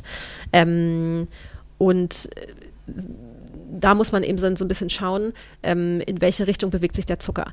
Ähm, das muss ja gar nicht direkt Überzucker oder Unterzucker genannt werden, ähm, sondern das, was ich eben meinte, man kann ja häufig noch gegenarbeiten, dann ist ja erstmal gar nicht schlimm, dann muss man dagegen arbeiten, aber es ist noch zu keiner, äh, zu keiner ähm, irgendwie äh, schwierigen Situation gekommen, wo man jetzt irgendwie pausieren oder aufhören müsste mit dem, mit dem Wettkampf. Wenn es aber sozusagen zum Beispiel äh, wenn wir jetzt über die Unterzuckerung sprechen, ähm, in Richtung wirklichem Unterzucker geht. Also man sieht, ähm, Blutzucker ist jetzt meinetwegen 100 oder 80 stark fallend, dann wissen wir, also Milligramm pro Deziliter, wissen wir schon, genau. oha, das geht jetzt, ist wahrscheinlich wirklich schon niedriger. Und ähm, wenn man da jetzt nichts gegen macht, dann hat man eben immer weniger Zucker in der Blutbahn und dann kann zum Beispiel auch das Gehirn nicht mehr versorgt werden mit Zucker, weil mhm. das Gehirn zieht sich auch direkt den Blutzucker und er kann nur Blutzucker verstoffwechseln. Das Gehirn hat keine Glykogenspeicher und so ein Kram. Das muss eben den Zucker aus dem, aus dem Blut kriegen und ähm, ist da nicht mehr genug da. Dann fallen natürlich alle möglichen äh, sind irgendwie ähm, Gehirntätigkeiten aus, Funktionen einfach aus. Also man kann nicht mehr richtig gucken, ähm, man äh, wird äh, irgendwie aggressiv, man kann nicht mehr richtig hören, man ähm, kann sich gar nicht mehr koordiniert bewegen und letztendlich bis zu einer Bewusstlosigkeit. Das kann, mhm. kann sozusagen so die Gefahren vom Unterzucker. Das merken die Leute. Typische Symptome sind erstmal, wenn man Unterzucker hat, also wenn es so in Richtung 70 und niedriger geht äh, sind so Warnsymptome. Das ist dann wieder eine Adrenalinausschüttung. Das heißt, man hat die Symptome vom Adrenalin. Also Schwitzen, äh, Zittern, ähm, Aggressivität manchmal, ähm, schnelles Herzklopfen. Das sind so typische Symptome vom, vom die ersten auf, die, die, die auftreten durch diese adrenerge Gegenregulation. Ähm, die sind aber ja eben zu verwechseln mit vielen Symptomen, die man beim Sport auch hat, weil auch da das Adrenalin ja. sowieso ausgeschüttet ja. wird. Das ist dann schwierig zu erkennen. Aber man hat ja Gott sei Dank, die meisten haben ja diesen Glukosesensor, also die sehen das sowieso rechtzeitig. Ähm, aber das wären so die ersten Symptome und danach kommen erst, wenn es noch niedriger ist, diese Ausfallerscheinung, weil das Gehirn nicht mehr richtig ähm, mit Zucker versorgt ist. Und das gilt es halt unbedingt zu vermeiden, deswegen rechtzeitig gegenwirken. Mhm. Wenn man das nicht mehr rechtzeitig schafft und sozusagen schon in einer Unterzuckerung drin ist, dann muss man auf jeden Fall mit der sportlichen Betätigung aufhören. Mhm. Also pausieren.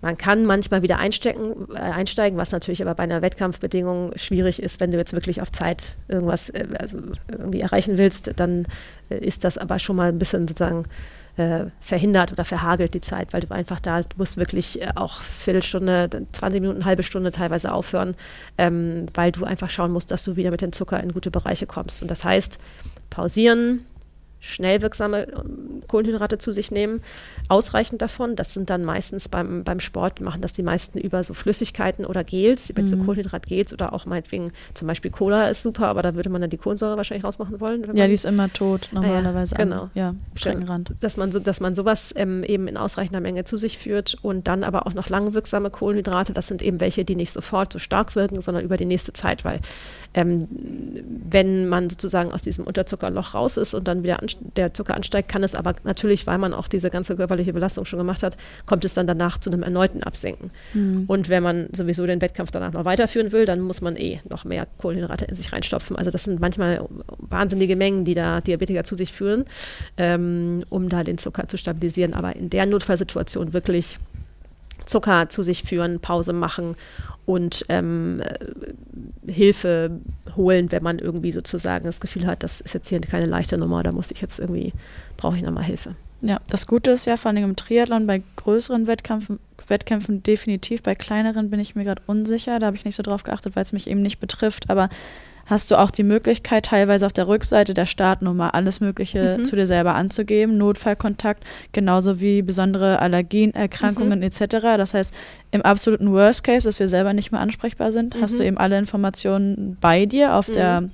Startnummer oder du kannst eben auch über kürzesten Wege dann bei den Veranstaltern das ins System reinhauen mhm. und weißt sofort, was zu tun ist. Und es gibt ja Gott sei Dank bei jeder Veranstaltung irgendwie einen Sanitätsdienst, genau. der dann da eingreifen kann. Genau, und das äh, ist halt, letztendlich muss natürlich aber auch jeder Diabetiker für sich alleine sorgen können. Das ist super, dass es das gibt, aber in Trainingseinheiten alleine. Da, da hat man ja niemanden so um sich das rum stimmt. oder wie du sagst, bei kleinen Wettkämpfen. Ähm, da ist es immer ganz, ganz wichtig, dass man irgendwie einen Betreuer hat, äh, Mitsportler hat, die eben wissen, was bei einem da gerade so abgeht und äh, was man in, im Notfall machen muss. Ähm, es gibt auch noch so einen, ähm, zum Beispiel, früher gab es diese Glucagon-Spritzen. Das ist eben das äh, vorhin schon genannte Glucagon ist da drin. Das gibt es mittlerweile als so ein Nasenpulver, das man als Nasenspray durch andere, wenn man selber dazu nicht mehr in der Lage ist, sozusagen, kann das ähm, als Nasenspray benutzt werden. Das wird dann passiv über die Nasenschleimhäute, das ist dann so ein, so ein Glucagon-Pulver, mhm. aufgenommen werden. Und dadurch steigt dann die Zuckerausschüttung in der Leber. Ist man natürlich allerdings schon so fertig, dass man schon alle Vorräte auch aus der Leber schon gebraucht hat, dann hilft auch diese Glucagon-Spritze Spritze leider nicht Verstehe. mehr so richtig viel. Da braucht man dann eben Zucker über die Vene. Also in dem Worst Case, man ist bewusstlos. Da muss dann Notarzt mit Zugang über die Vene und dann da Zuckerlösung reinknallen. Dazu muss man aber immer wieder sagen, um jetzt nicht zu viel Panik zu verbreiten, ähm, es sind fast alle Diabetiker mit so einem kontinuierlichen Zuckermesssystem äh, ausgestattet. Sowas kann natürlich auch immer ausfallen. Es kann alles irgendwie kaputt gehen. Da muss man sich zu helfen wissen. Aber mhm. ähm, man ist, man hat ein gutes Körpergefühl, die meisten Diabetiker, insofern, dass da wirklich so was Dramatisches auf, äh, irgendwie auftritt, das kann und passiert auch immer wieder, aber nicht in der Masse, wie man das äh, sozusagen, also da braucht man sich jetzt keine Sorgen zu machen, dass das jetzt wahnsinnig häufig auftritt. Okay, ich greife mal gewissermaßen deine Antwort vor, ja. weil ich das jetzt so rausgehört habe aus dem, was du gesagt hast. Es ist also wichtig, egal ob Trainings- oder Wettkampfsituation, dass ich für alle Fälle vorbereitet bin. Also für eine Unterzuckerung möglichst nicht in so einem schlimmen Ausmaß, wie mhm. du es gerade beschrieben hast, wie es möglich sein mhm. könnte. Genauso wie eine Überzuckerung, die man aber selber noch gut handeln kann. Ich mhm. weiß, im Vorgespräch hast du das den sogenannten Notfallplan, eigenen Notfallplan genau. aufstellen genannt. Genau. Ähm, und da denke ich mal, handelt es sich wie bei Diabetes und Triathlon an sich auch einfach um eine Routine entwickeln, genau. trainieren, trainieren, trainieren, beziehungsweise üben, üben, üben, um genau. zu schauen, dass der eigene Notfallplan so griffig und ausgeklügelt ist, dass er für einen selbst gut funktioniert. Genau, das ist äh, sozusagen das, was ich vorher auch schon sagte. Man muss einmal so eine so, so ähm, sozusagen seine Utensilien in mehrfacher Ersatzausrüstung äh, irgendwo deponiert haben. Beim Triathlon, das, was man am Körper tragen kann, ist eben beim Schwimmen kann man in dem Anzug zum Beispiel irgendwelche Zuckergels verstecken. Das machen äh, viele anscheinend, ne, dass mhm. wenn sie während des Schwimmens merken mit dem Unterzucker, ähm, das einnehmen oder weil sie eh sagen und sich so gut kennen und wissen, ich brauche das, das dann einfach routiniert planmäßig einfach sozusagen ähm, währenddessen trinken. Ähm, man muss ähm, vorher den Zucker hochreguliert haben, möglichst, möglichst mit steigendem Trendfall, dass man weiß, aha, so doll kann der eigentlich gar nicht sinken während des Schwimmens. Die Betreuer müssen informiert sein, ähm, kommt natürlich darauf an, wie jetzt, in welchem Leistungsumfang man man den Triathlon macht oder wie viele Betreuer man da ob es Begleitfahrzeuge gibt und so ein Kram, ne? aber das muss man wissen und wo man da überall seine Zuckervorräte äh, ähm, lagern kann. Beim äh, kann man in den Wechselzonen was lagern, kann man am Fahrrad hat man dann seine ja seine Getränke da irgendwie, das ist dann wahrscheinlich mit Zucker meistens versehen bei den mhm. Diabetikern wo verstaue ich, habe ich so eine Uhr und wo verstaue ich mein Handy? Beim Schwimmen ist es eher unpraktikabel, das wird nicht durchhalten. Ähm, es gibt so äh, angeblich wasserfeste Taschen, wo man so seine Insulinpumpen zum Beispiel, wenn die so einen Schlauch haben, da kommen wir vielleicht gleich nochmal zu, ähm, auch verstauen kann. Viele legen dafür aber auch die Insulinpumpen ab fürs Schwimmen, weil mhm. das so mhm. kurz ist. Also nicht so, es ist nicht kurz, es ist furchtbar lang, aber der Zeitraum reicht aus, um sozusagen, so lange kann man die Pumpe dann manchmal ablegen. Ähm, beim Fahrradfahren ist das alles ein bisschen einfacher zu verstauen ähm, genau an welchen Verpflegungsstationen habe ich da mein eigenes Zeug? Oder reicht mir das, was die, was die, was die ähm, Organisatoren da bereitstellen, ist das das, was ich brauche? Ähm, ja, also da gibt es äh, viele Sachen zu bedenken, da gibt es viele Tipps überall auf tausend Seiten. Und ähm, da kann man sich schlau machen. Und da muss, muss man einfach nur gut durchplanen. Und dann haut das hin. Mhm. Und letztendlich sind es relativ einfache Formeln, was man wissen muss. Unterzucker, ich brauche Zucker, Überzucker, ich brauche Insulin. Und das muss man wissen, wo man das zur richtigen Zeit wie herkriegt, sozusagen. Ja, total gut. Ich möchte an der Stelle einfach kurz erwähnt haben, dass, und das Thema kam nämlich auch im, im Gespräch mit Manuel auf, was er sich wünschen würde, mhm. dass es gut wäre, jemanden an der Seite zu haben, von dem er offiziell die Erlaubnis oder von dem man offiziell etwas angereicht bekommen darf. Weil im Mhm. Triathlon ist es ganz strikt, dass du eben von außen nichts annehmen darfst. okay. Es sei denn, du bist Mhm. an einer Verpflegungsstation und die Helfer dort reichen dir Getränke oder äh, Verpflegung anderer Art. Mhm.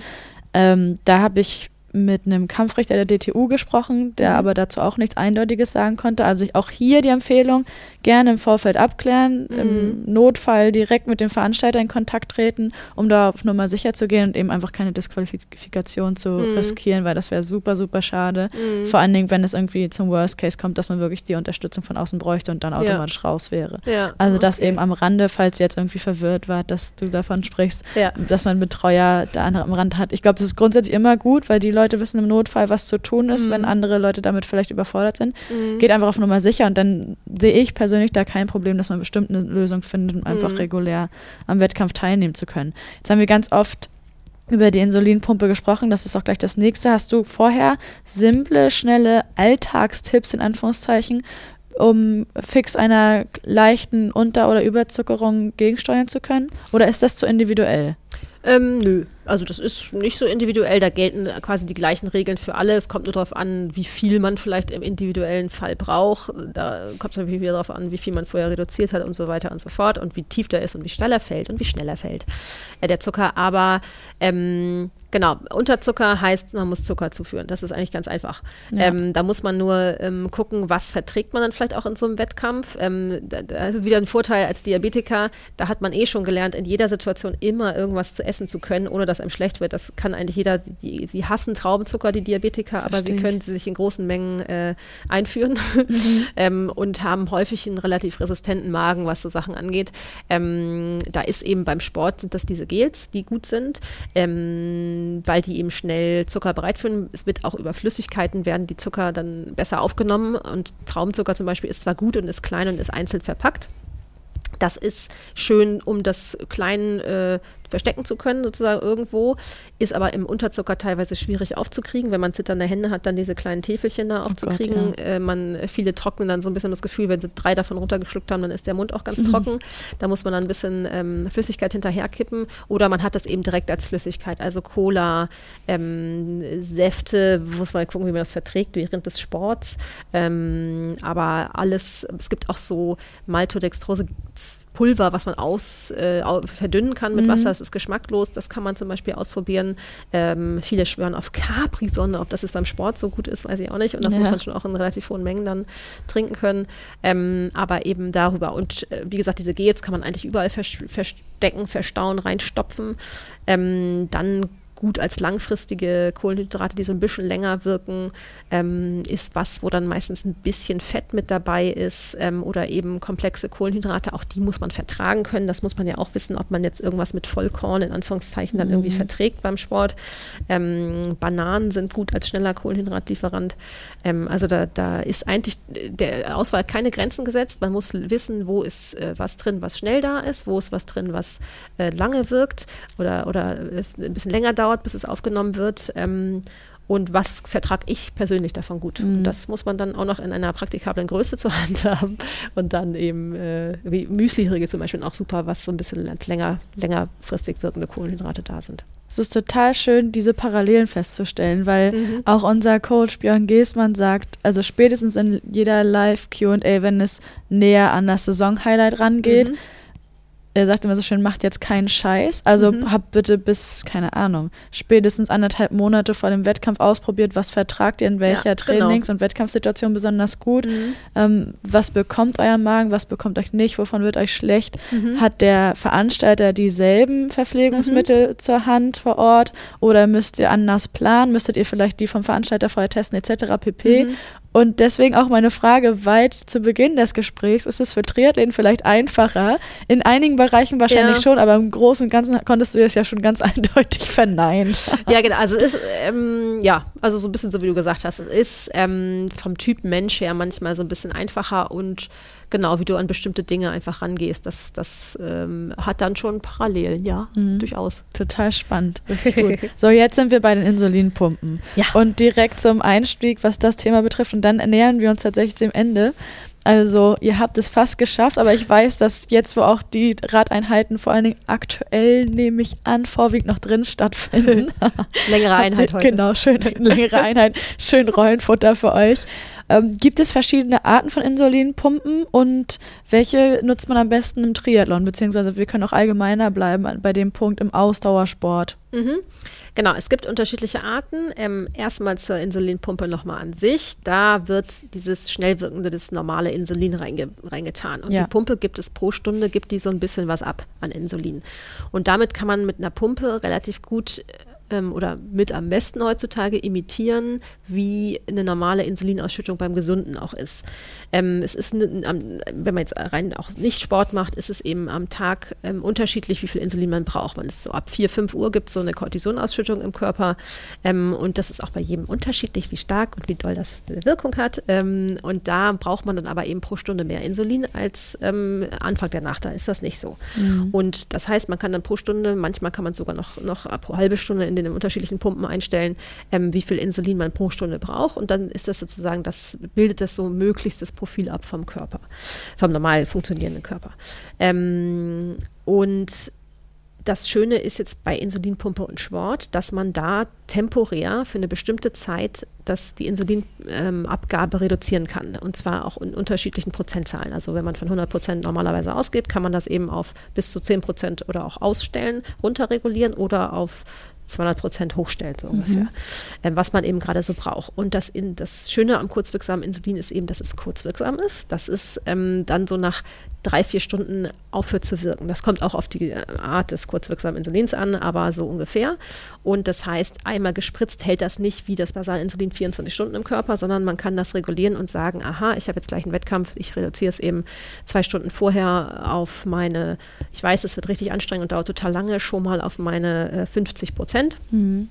Und dann ähm, ist sozusagen ab dem Zeitpunkt, ab zwei Stunden vorher, wird dann auch nur noch 50 Prozent abgegeben und dann gehe ich schon mit einer Insulinreduktion in den Wettkampf rein. Ähm, und das können eben in dem Maße nur die Pumpen. Wenn ich nachmittags einen Wettkampf habe und morgens schon mein basale Insulin, was ich so von außen normalerweise mit einer Spritze spritze, reduziere, habe ich ja auf jeden Fall vor dem Wettkampf die ganze Zeit schon zu hohe Werte, weil mhm. ich einfach da schon reduziert habe. Das ist schwieriger einzustellen als eben mit so einer Insulinpumpe. Ähm, die Insulinpumpe macht aber eben es gibt auch so Sonder, neue moderne Ein äh, Arten, was der Kollege da auch hatte, der, der Herr Manuel, genau. ähm, die schon schlau sind und auch selber was können, aber die klassische Pumpe kann auch nichts äh, automatisch von alleine sozusagen sich überlegen, wie viel Insulin so gebraucht wird. Der Mensch muss es der Pumpe schon noch immer alles sagen. Also es ist immer noch, es ist sehr viel Arbeit, aber man kann es besser einstellen als ohne Insulinpumpe. Und beim Sport, es gibt erstmal generell zwei verschiedene Arten von Insulinpumpen, mit und ohne Schlauch nennen die sich. Mhm. Die ohne Schlauch ist, ähm, da klebt man die Pumpe quasi direkt auf den Körper und da hängt die Pumpe am Bauch sozusagen, wenn man sie sich an den Bauch klebt. Man kann sie auch an Arm oder an Beinen festkleben. Mhm. Ähm, und die muss man vorher mit Insulin befüllen und dann hält die eben für einen bestimmten, für zwei, drei Tage hält die dann so. Und dann muss man sie wechseln. Und da in dem Fall schmeißt man dann quasi die ganze Pumpe weg. Das Oha. ist ein Verbrauchsmittel. Okay. Oder man hat eine Pumpe, die mit einem Schlauchsystem ähm, ausgestattet ist und mit einem Katheter, den man dann in den Bauch äh, steckt und dann über diesen Schlauch kommt dann das Insulin aus der Pumpe in, in den Körper rein. Da wechselt man dann immer nur die, den Katheter und eben ähm, dieses Schlauchsystem und die Ampulle, wo man das Insulin reingefüllt hat, da behält man die Pumpe, die Elektronik immer, immer weiter sozusagen. Ähm, per se kann man jetzt nicht sagen, ob es eine gibt, die für den Sport mehr oder weniger geeignet ist. Es, sie sollten, und das haben die alle, haben die dieses, diese Möglichkeit, das äh, kurzfristig zu reduzieren oder zu erhöhen, diese, diese Basalrate und auch die den, ähm, was man zum Essen abgibt, ähm, irgendwie zu mehr oder weniger da einzugeben, wie man das gerade so möchte. Ähm, einige Leute stört eben der Schlauch. Ja. Ne? Man kann irgendwo hängen bleiben, man muss das irgendwie verstauen. Ähm, das kann zu doll abgequetscht, eingeklemmt, was weiß ich, das Insulin kann dann einfrieren, wenn man irgendwelche wahnsinnigen Klettertouren auf dem Mount Everest macht oder mhm. so. Was, da gibt es halt Möglichkeiten, dass da irgendwie was mit schief geht, deswegen kann man die aufkleben. Und diese Klebe-Patchpumpen, die sind äh, wasserdicht. Ah, okay, sehr gut. Das heißt, damit schwimmen tatsächlich auch welche. Das sollte man, ähm, auch das ist natürlich, muss man immer mal wieder ausprobieren, aber die sind, glaube ich, bis sieben Meter und zwei Stunden oder so. Ne? Aber wenn man, ich weiß nicht, vielleicht auch nur bis eine Stunde, das weiß ich nicht so ganz genau, das muss man nochmal nachfragen. Ich glaube, bis zwei Stunden. Ähm, wie lange ihr da so schwimmt. Ne? Ja. Ähm, viele machen aber die Insulinpumpe auch ab fürs Schwimmen. Das wäre ja bei der Aufklebepumpe, da muss man die ganze Pumpe abmachen und danach eine ganze neue Pumpe wieder dran kleben und dann machen. Das ist dann ein höherer Verbrauch von dieser Pumpe sozusagen. Und auch wahrscheinlich nicht notwendig, solange die für diese Zeit von zwei Stunden, ich glaube, das ist so ein Richtwert. Genau. Da können selbst die, die Schwimmen nicht als Schwerpunkt ihrer Interessenlage haben im ja. Triathlon sagen, okay, ja, genau, das, genau, das kann man ausprobieren. Ah, das führt natürlich dazu, dass man zwei Stunden lang gar kein Insulin bekommt. Da muss man dann mhm. auch gucken, dass das nicht in den Insulinmangel dann endet. Das mhm. ist auch blöd. Ähm, aber so bis maximal zwei Stunden kann man so eine Pumpe mal ablegen. Das muss man auch ausprobieren. Oder eben die Schlauchpumpen, da kann man dann die Pumpe abkoppeln, hat dann diesen Katheter, da kann man dann so einen Nupsi draufsetzen, dass das verschlossen ist und dann kann man quasi den gleichen Katheter danach zum Fahrradfahren wieder nutzen, steckt die Pumpe rein und ähm, kann das sozusagen die Pumpe irgendwo unterm Anzug verstauen und dann geht es weiter. Das heißt, so hundertprozentige Vorteile gibt es nicht. Bei der ähm, Klebepumpe ist es eben äh, dann wiederum noch das Schöne, dass wenn die kaputt geht, ist nicht so schlimm, weil das Ding ist ja das Verbrauchsmaterial selber. Das heißt, man würde die eh alle zwei, drei Tage wechseln. Ja. Wenn die andere Pumpe kaputt geht, das kostet irgendwie dreieinhalbtausend Euro oder so ähnlich. Mhm. Ähm, das ist dann ärgerlich für die Versicherung, je nachdem, wie gut man argumentiert, äh, oder für einen selber dann leider, mhm. muss man sagen. Okay. Genau. Das heißt, es gibt sicherlich verschiedene Hersteller genau. in den beiden verschiedenen Bereichen, mhm. aber es gibt jetzt nicht so was wie den Pumpen Allrounder. Nee, sowas gibt es eigentlich nicht, weil die alle ziemlich, die sind eigentlich ziemlich ähnlich alle, muss mhm. man ehrlicherweise sagen. Dies das, die Vor- und Nachteile von den klassischen Pumpen ist dann eher ähm, so ein bisschen, wie sieht die aus? Mhm. ist die eher kleiner, ist die eher größer? Ähm, hat die bis, vielleicht ein bisschen mehr Funktionen als die andere? Ähm, passt da viel oder wenig Insulin rein? Brauche ich, wenn ich viel Insulin brauche, kann ich zum Beispiel nicht so eine kleine niedliche zum Verstecken ähm, nutzen, weil dann reicht die für mich nur einen Tag und das zahlt die Krankenkasse nicht, dass man da so häufig irgendwie Sachen wechselt. Ja. Ne? Also da gibt es so ein paar ähm, Argumente, warum man jetzt die eine oder die andere Pumpe haben möchte. Insbesondere jetzt neu, das, was der Emanuel erzählt hat, weil es eben jetzt diese Pumpen gibt, die mit den Sensoren zusammenarbeiten. Da mhm. arbeitet eben auch nicht jede Pumpe mit jedem Sensor zusammen und das sind auch noch gar nicht so viele auf dem Markt. Ähm, wo aber eben der super tolle Vorteil ist, dass die auch automatisch von sich aus was entscheiden, weil eben diese Zuckerwerte entweder an die Pumpe oder an so eine App ge gesendet werden von diesem Glukosesensor und dann über bestimmte Algorithmen, die man vorher auch ausprobiert und durchlaufen und optimiert hat, ähm, dann die Pumpe einfach selber entscheidet, ach nee, da korrigieren wir jetzt mal, jetzt äh, spritze ich mal als Hintergrundinsulin ein bisschen mehr, jetzt ein bisschen weniger Insulin, jetzt schalte ich mich mal aus, weil es in Richtung Unterzucker geht mhm. und da können viele Stoffwechselentgleisungen schon mit vermieden werden. Also das Stark. ist optimal. Das ist dann wiederum, muss man mit Sport auch ganz viel üben, weil das wiederum auch diesen Algorithmus manchmal ein bisschen durcheinander bringt bringt, wenn da plötzlich Sport ich. gemacht ja. wird. Ähm, aber da kann man eben, wenn man sich damit gut auseinandersetzt, das gut übt, kann das ganz viel helfen. Okay. Systeme. Mhm. Okay. Ja, ich hatte mich vorhin schon, als du über diesen Zuckermesssensor gesprochen hast, gefragt, inwiefern das denn dieser Sensor mit der Insulinpumpe zusammenarbeitet, aber es scheint nicht der Standard zu nee, sein. M -m. Da gibt es auch ähm, sozusagen wenig Firmen, die beides anbieten. Es gibt eine Firma, die beides macht, wo sozusagen der Sensor und die Pumpe von der gleichen Firma ist. Mhm. Sonst sind es eher Kooperationen von jetzt den führenden Sensorherstellungen mit den führenden Pumpenherstellern und die äh, sich dann zusammengetan haben, entweder wo dann eben das Ganze über die eigene Pumpe läuft, wo man da die Zuckerwerte sieht und darüber das sozusagen die Verbindung sieht. Oder es gibt eben eine, eine externe App auf einem Handy oder auf einem noch extra Empfangsgerät. Ja. man kann dann tausend Geräte mit sich führen, ähm, die dann diese, diesen Algorithmus hat und entscheidet und der Pumpe sagt jetzt mal mehr, jetzt mal weniger Insulin. Okay. Total gut. Gibt es aus deiner Sicht gerade noch was weiteres Wichtiges zur Insulinpumpe zu erwähnen? Nö, eigentlich nicht. Ähm, das ist ein elektronisches Gerät, da muss ähm, immer mal Batterien, Akku äh, gewechselt werden. So muss, man muss viele Ersatzmaterialien dabei haben. Diese Katheter können eben abknicken, die können sich mhm. infizieren. Mhm.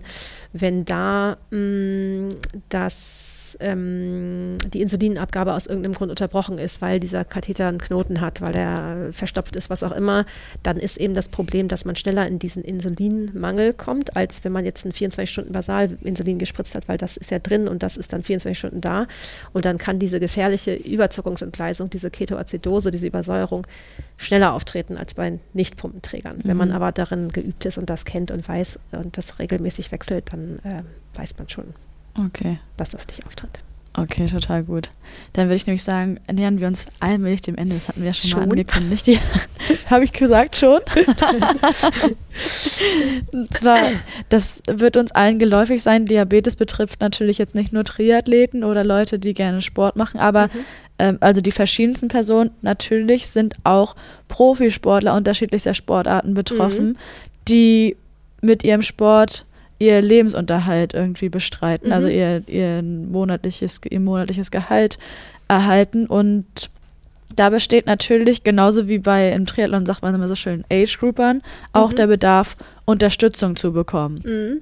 Ähm, sodass sie uneingeschränkt, vor allen Dingen im Profisport, ihrem Sport nachgehen können, um eben ihr Gehalt zu generieren Mhm. und da weiter ihr Leben führen zu können, trotz Diabetes. Gibt es da, bleiben wir jetzt erstmal bei den Profi- und Leistungssportlern, eine unterstützende Institution, die eben genau das leisten kann?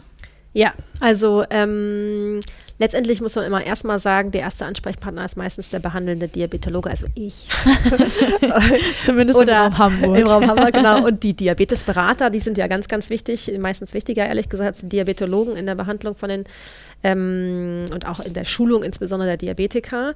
Die können alle zum Sport erstmal grob was sagen. Aber das Problem ist, was ich äh, vorhin ja auch schon sagte, dass eben die Gruppe an Typ 1 Diabetikern, die man selber behandelt, gar nicht so wahnsinnig groß ist, weil eben Typ 2 so überwiegt. Ja. Und bei den Typ 1ern ähm, hat dann ein kleiner Teil, oder den, äh, vielleicht kein kleiner Teil, 50 Prozent trägt irgendwie eine Insulinpumpe. Und wie viel von diesen Einsern, den wenigen, die man hat, machen denn eigentlich Sport und wie viele davon machen Leistungssport?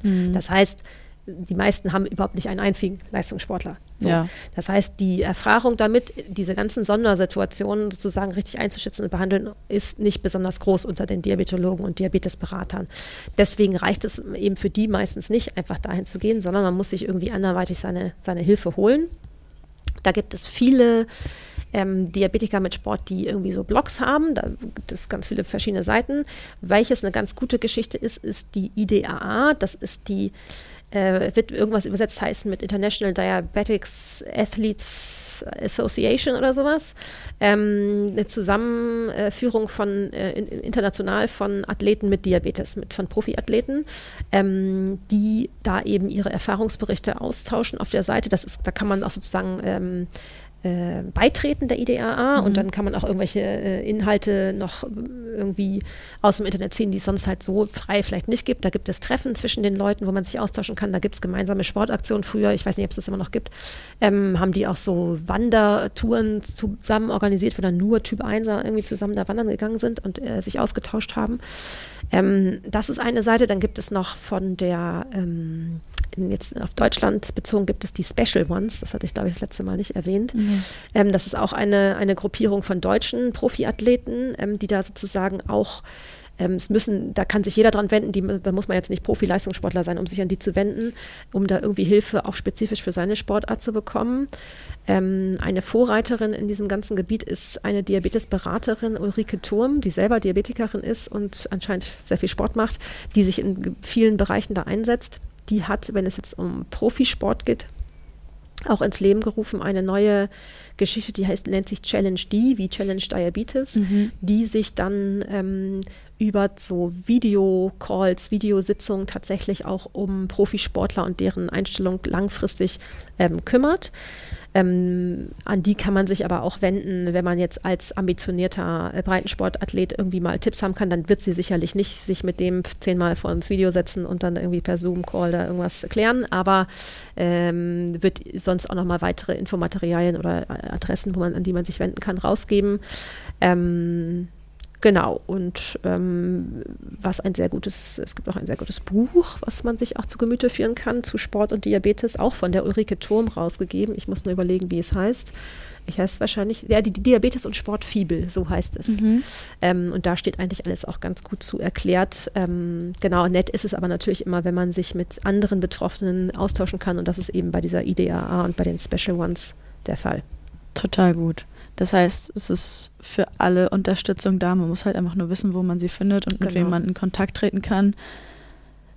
Sehr schönes Thema, um zu schließen, finde ich. Romy, vielen, vielen Dank dir. Hast du noch irgendwelche kurzen, knappen Punkte, um all das Wichtige, von dem wir jetzt gesprochen haben, zusammenzufassen oder Empfehlungen, ähnliches für unsere Zuhörerinnen und Zuhörer? Ja, also sich nicht einreden lassen, dass es nicht geht mit dem Diabetes. Es gibt noch so ein paar althergebrachte Diabetologen, die dann dazu raten, quasi keinen Leistungssport und keinen intensiven Sport zu machen. Das ist Quatsch. Ähm, es ist ähm, nicht einfach, es ist mit Arbeit verbunden. Wenn man es will, schafft man es aber.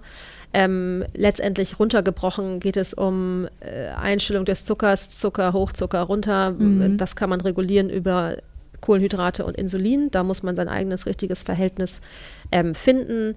Hilfe gibt es unter den genannten Geschichten ähm, online und ähm, wichtig ist für Diabetiker zu wissen, ähm, sie müssen einfach ihren Körper kennen. Das gilt für Sportler und nicht, nicht Sportler. Sie müssen ihre eigene Therapie kennen. Der Diabetologe ist nicht, die steht nicht die ganze Zeit neben einem, sondern man muss es selber kriegen und letztendlich, wie, wie eben schon in der Theorie besagt, es ist einmal viel, aber wenn man es einmal äh, durch, verstanden hat, dann sind die Abläufe ja und auch so ein bisschen klar hoch, runter, rein, raus. um es ja ganz simpel darzustellen. Genau. Ja, ist es eigentlich auch. Es ist nicht simpel, aber es ist, ist eigentlich ganz klare Variablen so. Okay, prima. Ich danke dir vielmals für diese bereichernde Unterhaltung, dass du so viele Gerne. tiefe Einblicke in deinen Expertenbereich geben konntest. Ja, ich finde auch, dass es sehr simpel und das meine ich nicht degradierend, sondern sehr gut verständlich ausgedrückt, weil ich finde, das ist ja schon ein sehr komplexes und auch kompliziertes Mhm. Themengebiet ist, was man wahrscheinlich jetzt, wenn man unter seinesgleichen ist, ganz anders ausdrückt und mit ganz anderen Vokabeln arbeitet. Von daher vielen Dank dir, dass du das so allgemein verständlich Gerne. und trotzdem tiefgründig erklären konntest. Ja, dafür sind wir, da sind wir auch geübt. Das müssen wir ja den ganzen Tag machen. Ja, ist Patienten. richtig. Genau. Richtig. Ja. Ähm, wenn es jetzt Athleten unter unseren Zuhörerinnen und Zuhörern gibt, habe ich jetzt Zuhörerinnen und Zuhörer? Du weißt schon, was ich Ja. meine. Und ich glaube, ihr da. Genau. Ähm, in und um Hamburg gibt, Ja. die betroffen sind von Diabetes. Wie können sie auf dich zukommen, wenn sie sagen, das mit Romy oder mit Frau Dr. Wollstein hat mir jetzt sehr gut gefallen und Mhm. ich würde gerne in die Betreuung gehen, um irgendwie ein bisschen mehr über mich, meinen Körper und Diabetes zu erfahren, damit ich damit besser umgehen kann. Mhm. Wie erreichen sie dich? Wo treffen sie dich an? Genau, also anzutreffen bin ich leider viel zu oft im Medikum. Kommentiere ich nicht weiter. genau, nein, das stimmt gar nicht. Ähm, aber genau, ähm, im Medikum Hamburg, das ist eine große ähm, diabetologische Schwerpunktpraxis am Berliner Tor. Ähm, und auch in Farmsen gibt es noch so eine Dependance, aber ich bin nur am Berliner Tor tätig, ähm, rein diabetologisch. Und da gibt es auf jeden Fall, wir nehmen noch neue Patienten auf. Ähm, ich nehme auch noch neue Patienten auf. Ähm, da kann man sozusagen einfach anrufen und sich einen Termin bei mir geben lassen. Und ähm, das ist eigentlich nicht mit besonderen Hürden äh, verbunden, außer dass man manchmal telefonisch nicht so gut durchkommt. Man kann aber auch sich Online-Termine machen. Das geht auch über die Homepage. Da kommt man immer durch. Ähm, und das funktioniert tatsächlich auch äh, ganz gut verlässlich. Genau, das kann man machen. Ähm, ja, da bin ich gut, gut zu erreichen. Okay, super. Dann haben wir es jetzt wirklich geschafft. Sehr schön. Also sehr detailreich. Ich hoffe, dass wir genau diesen medizinischen Hintergrund liefern konnten, den wir angekündigt haben im Vergleich zu der alltäglichen Praxis von Manuel.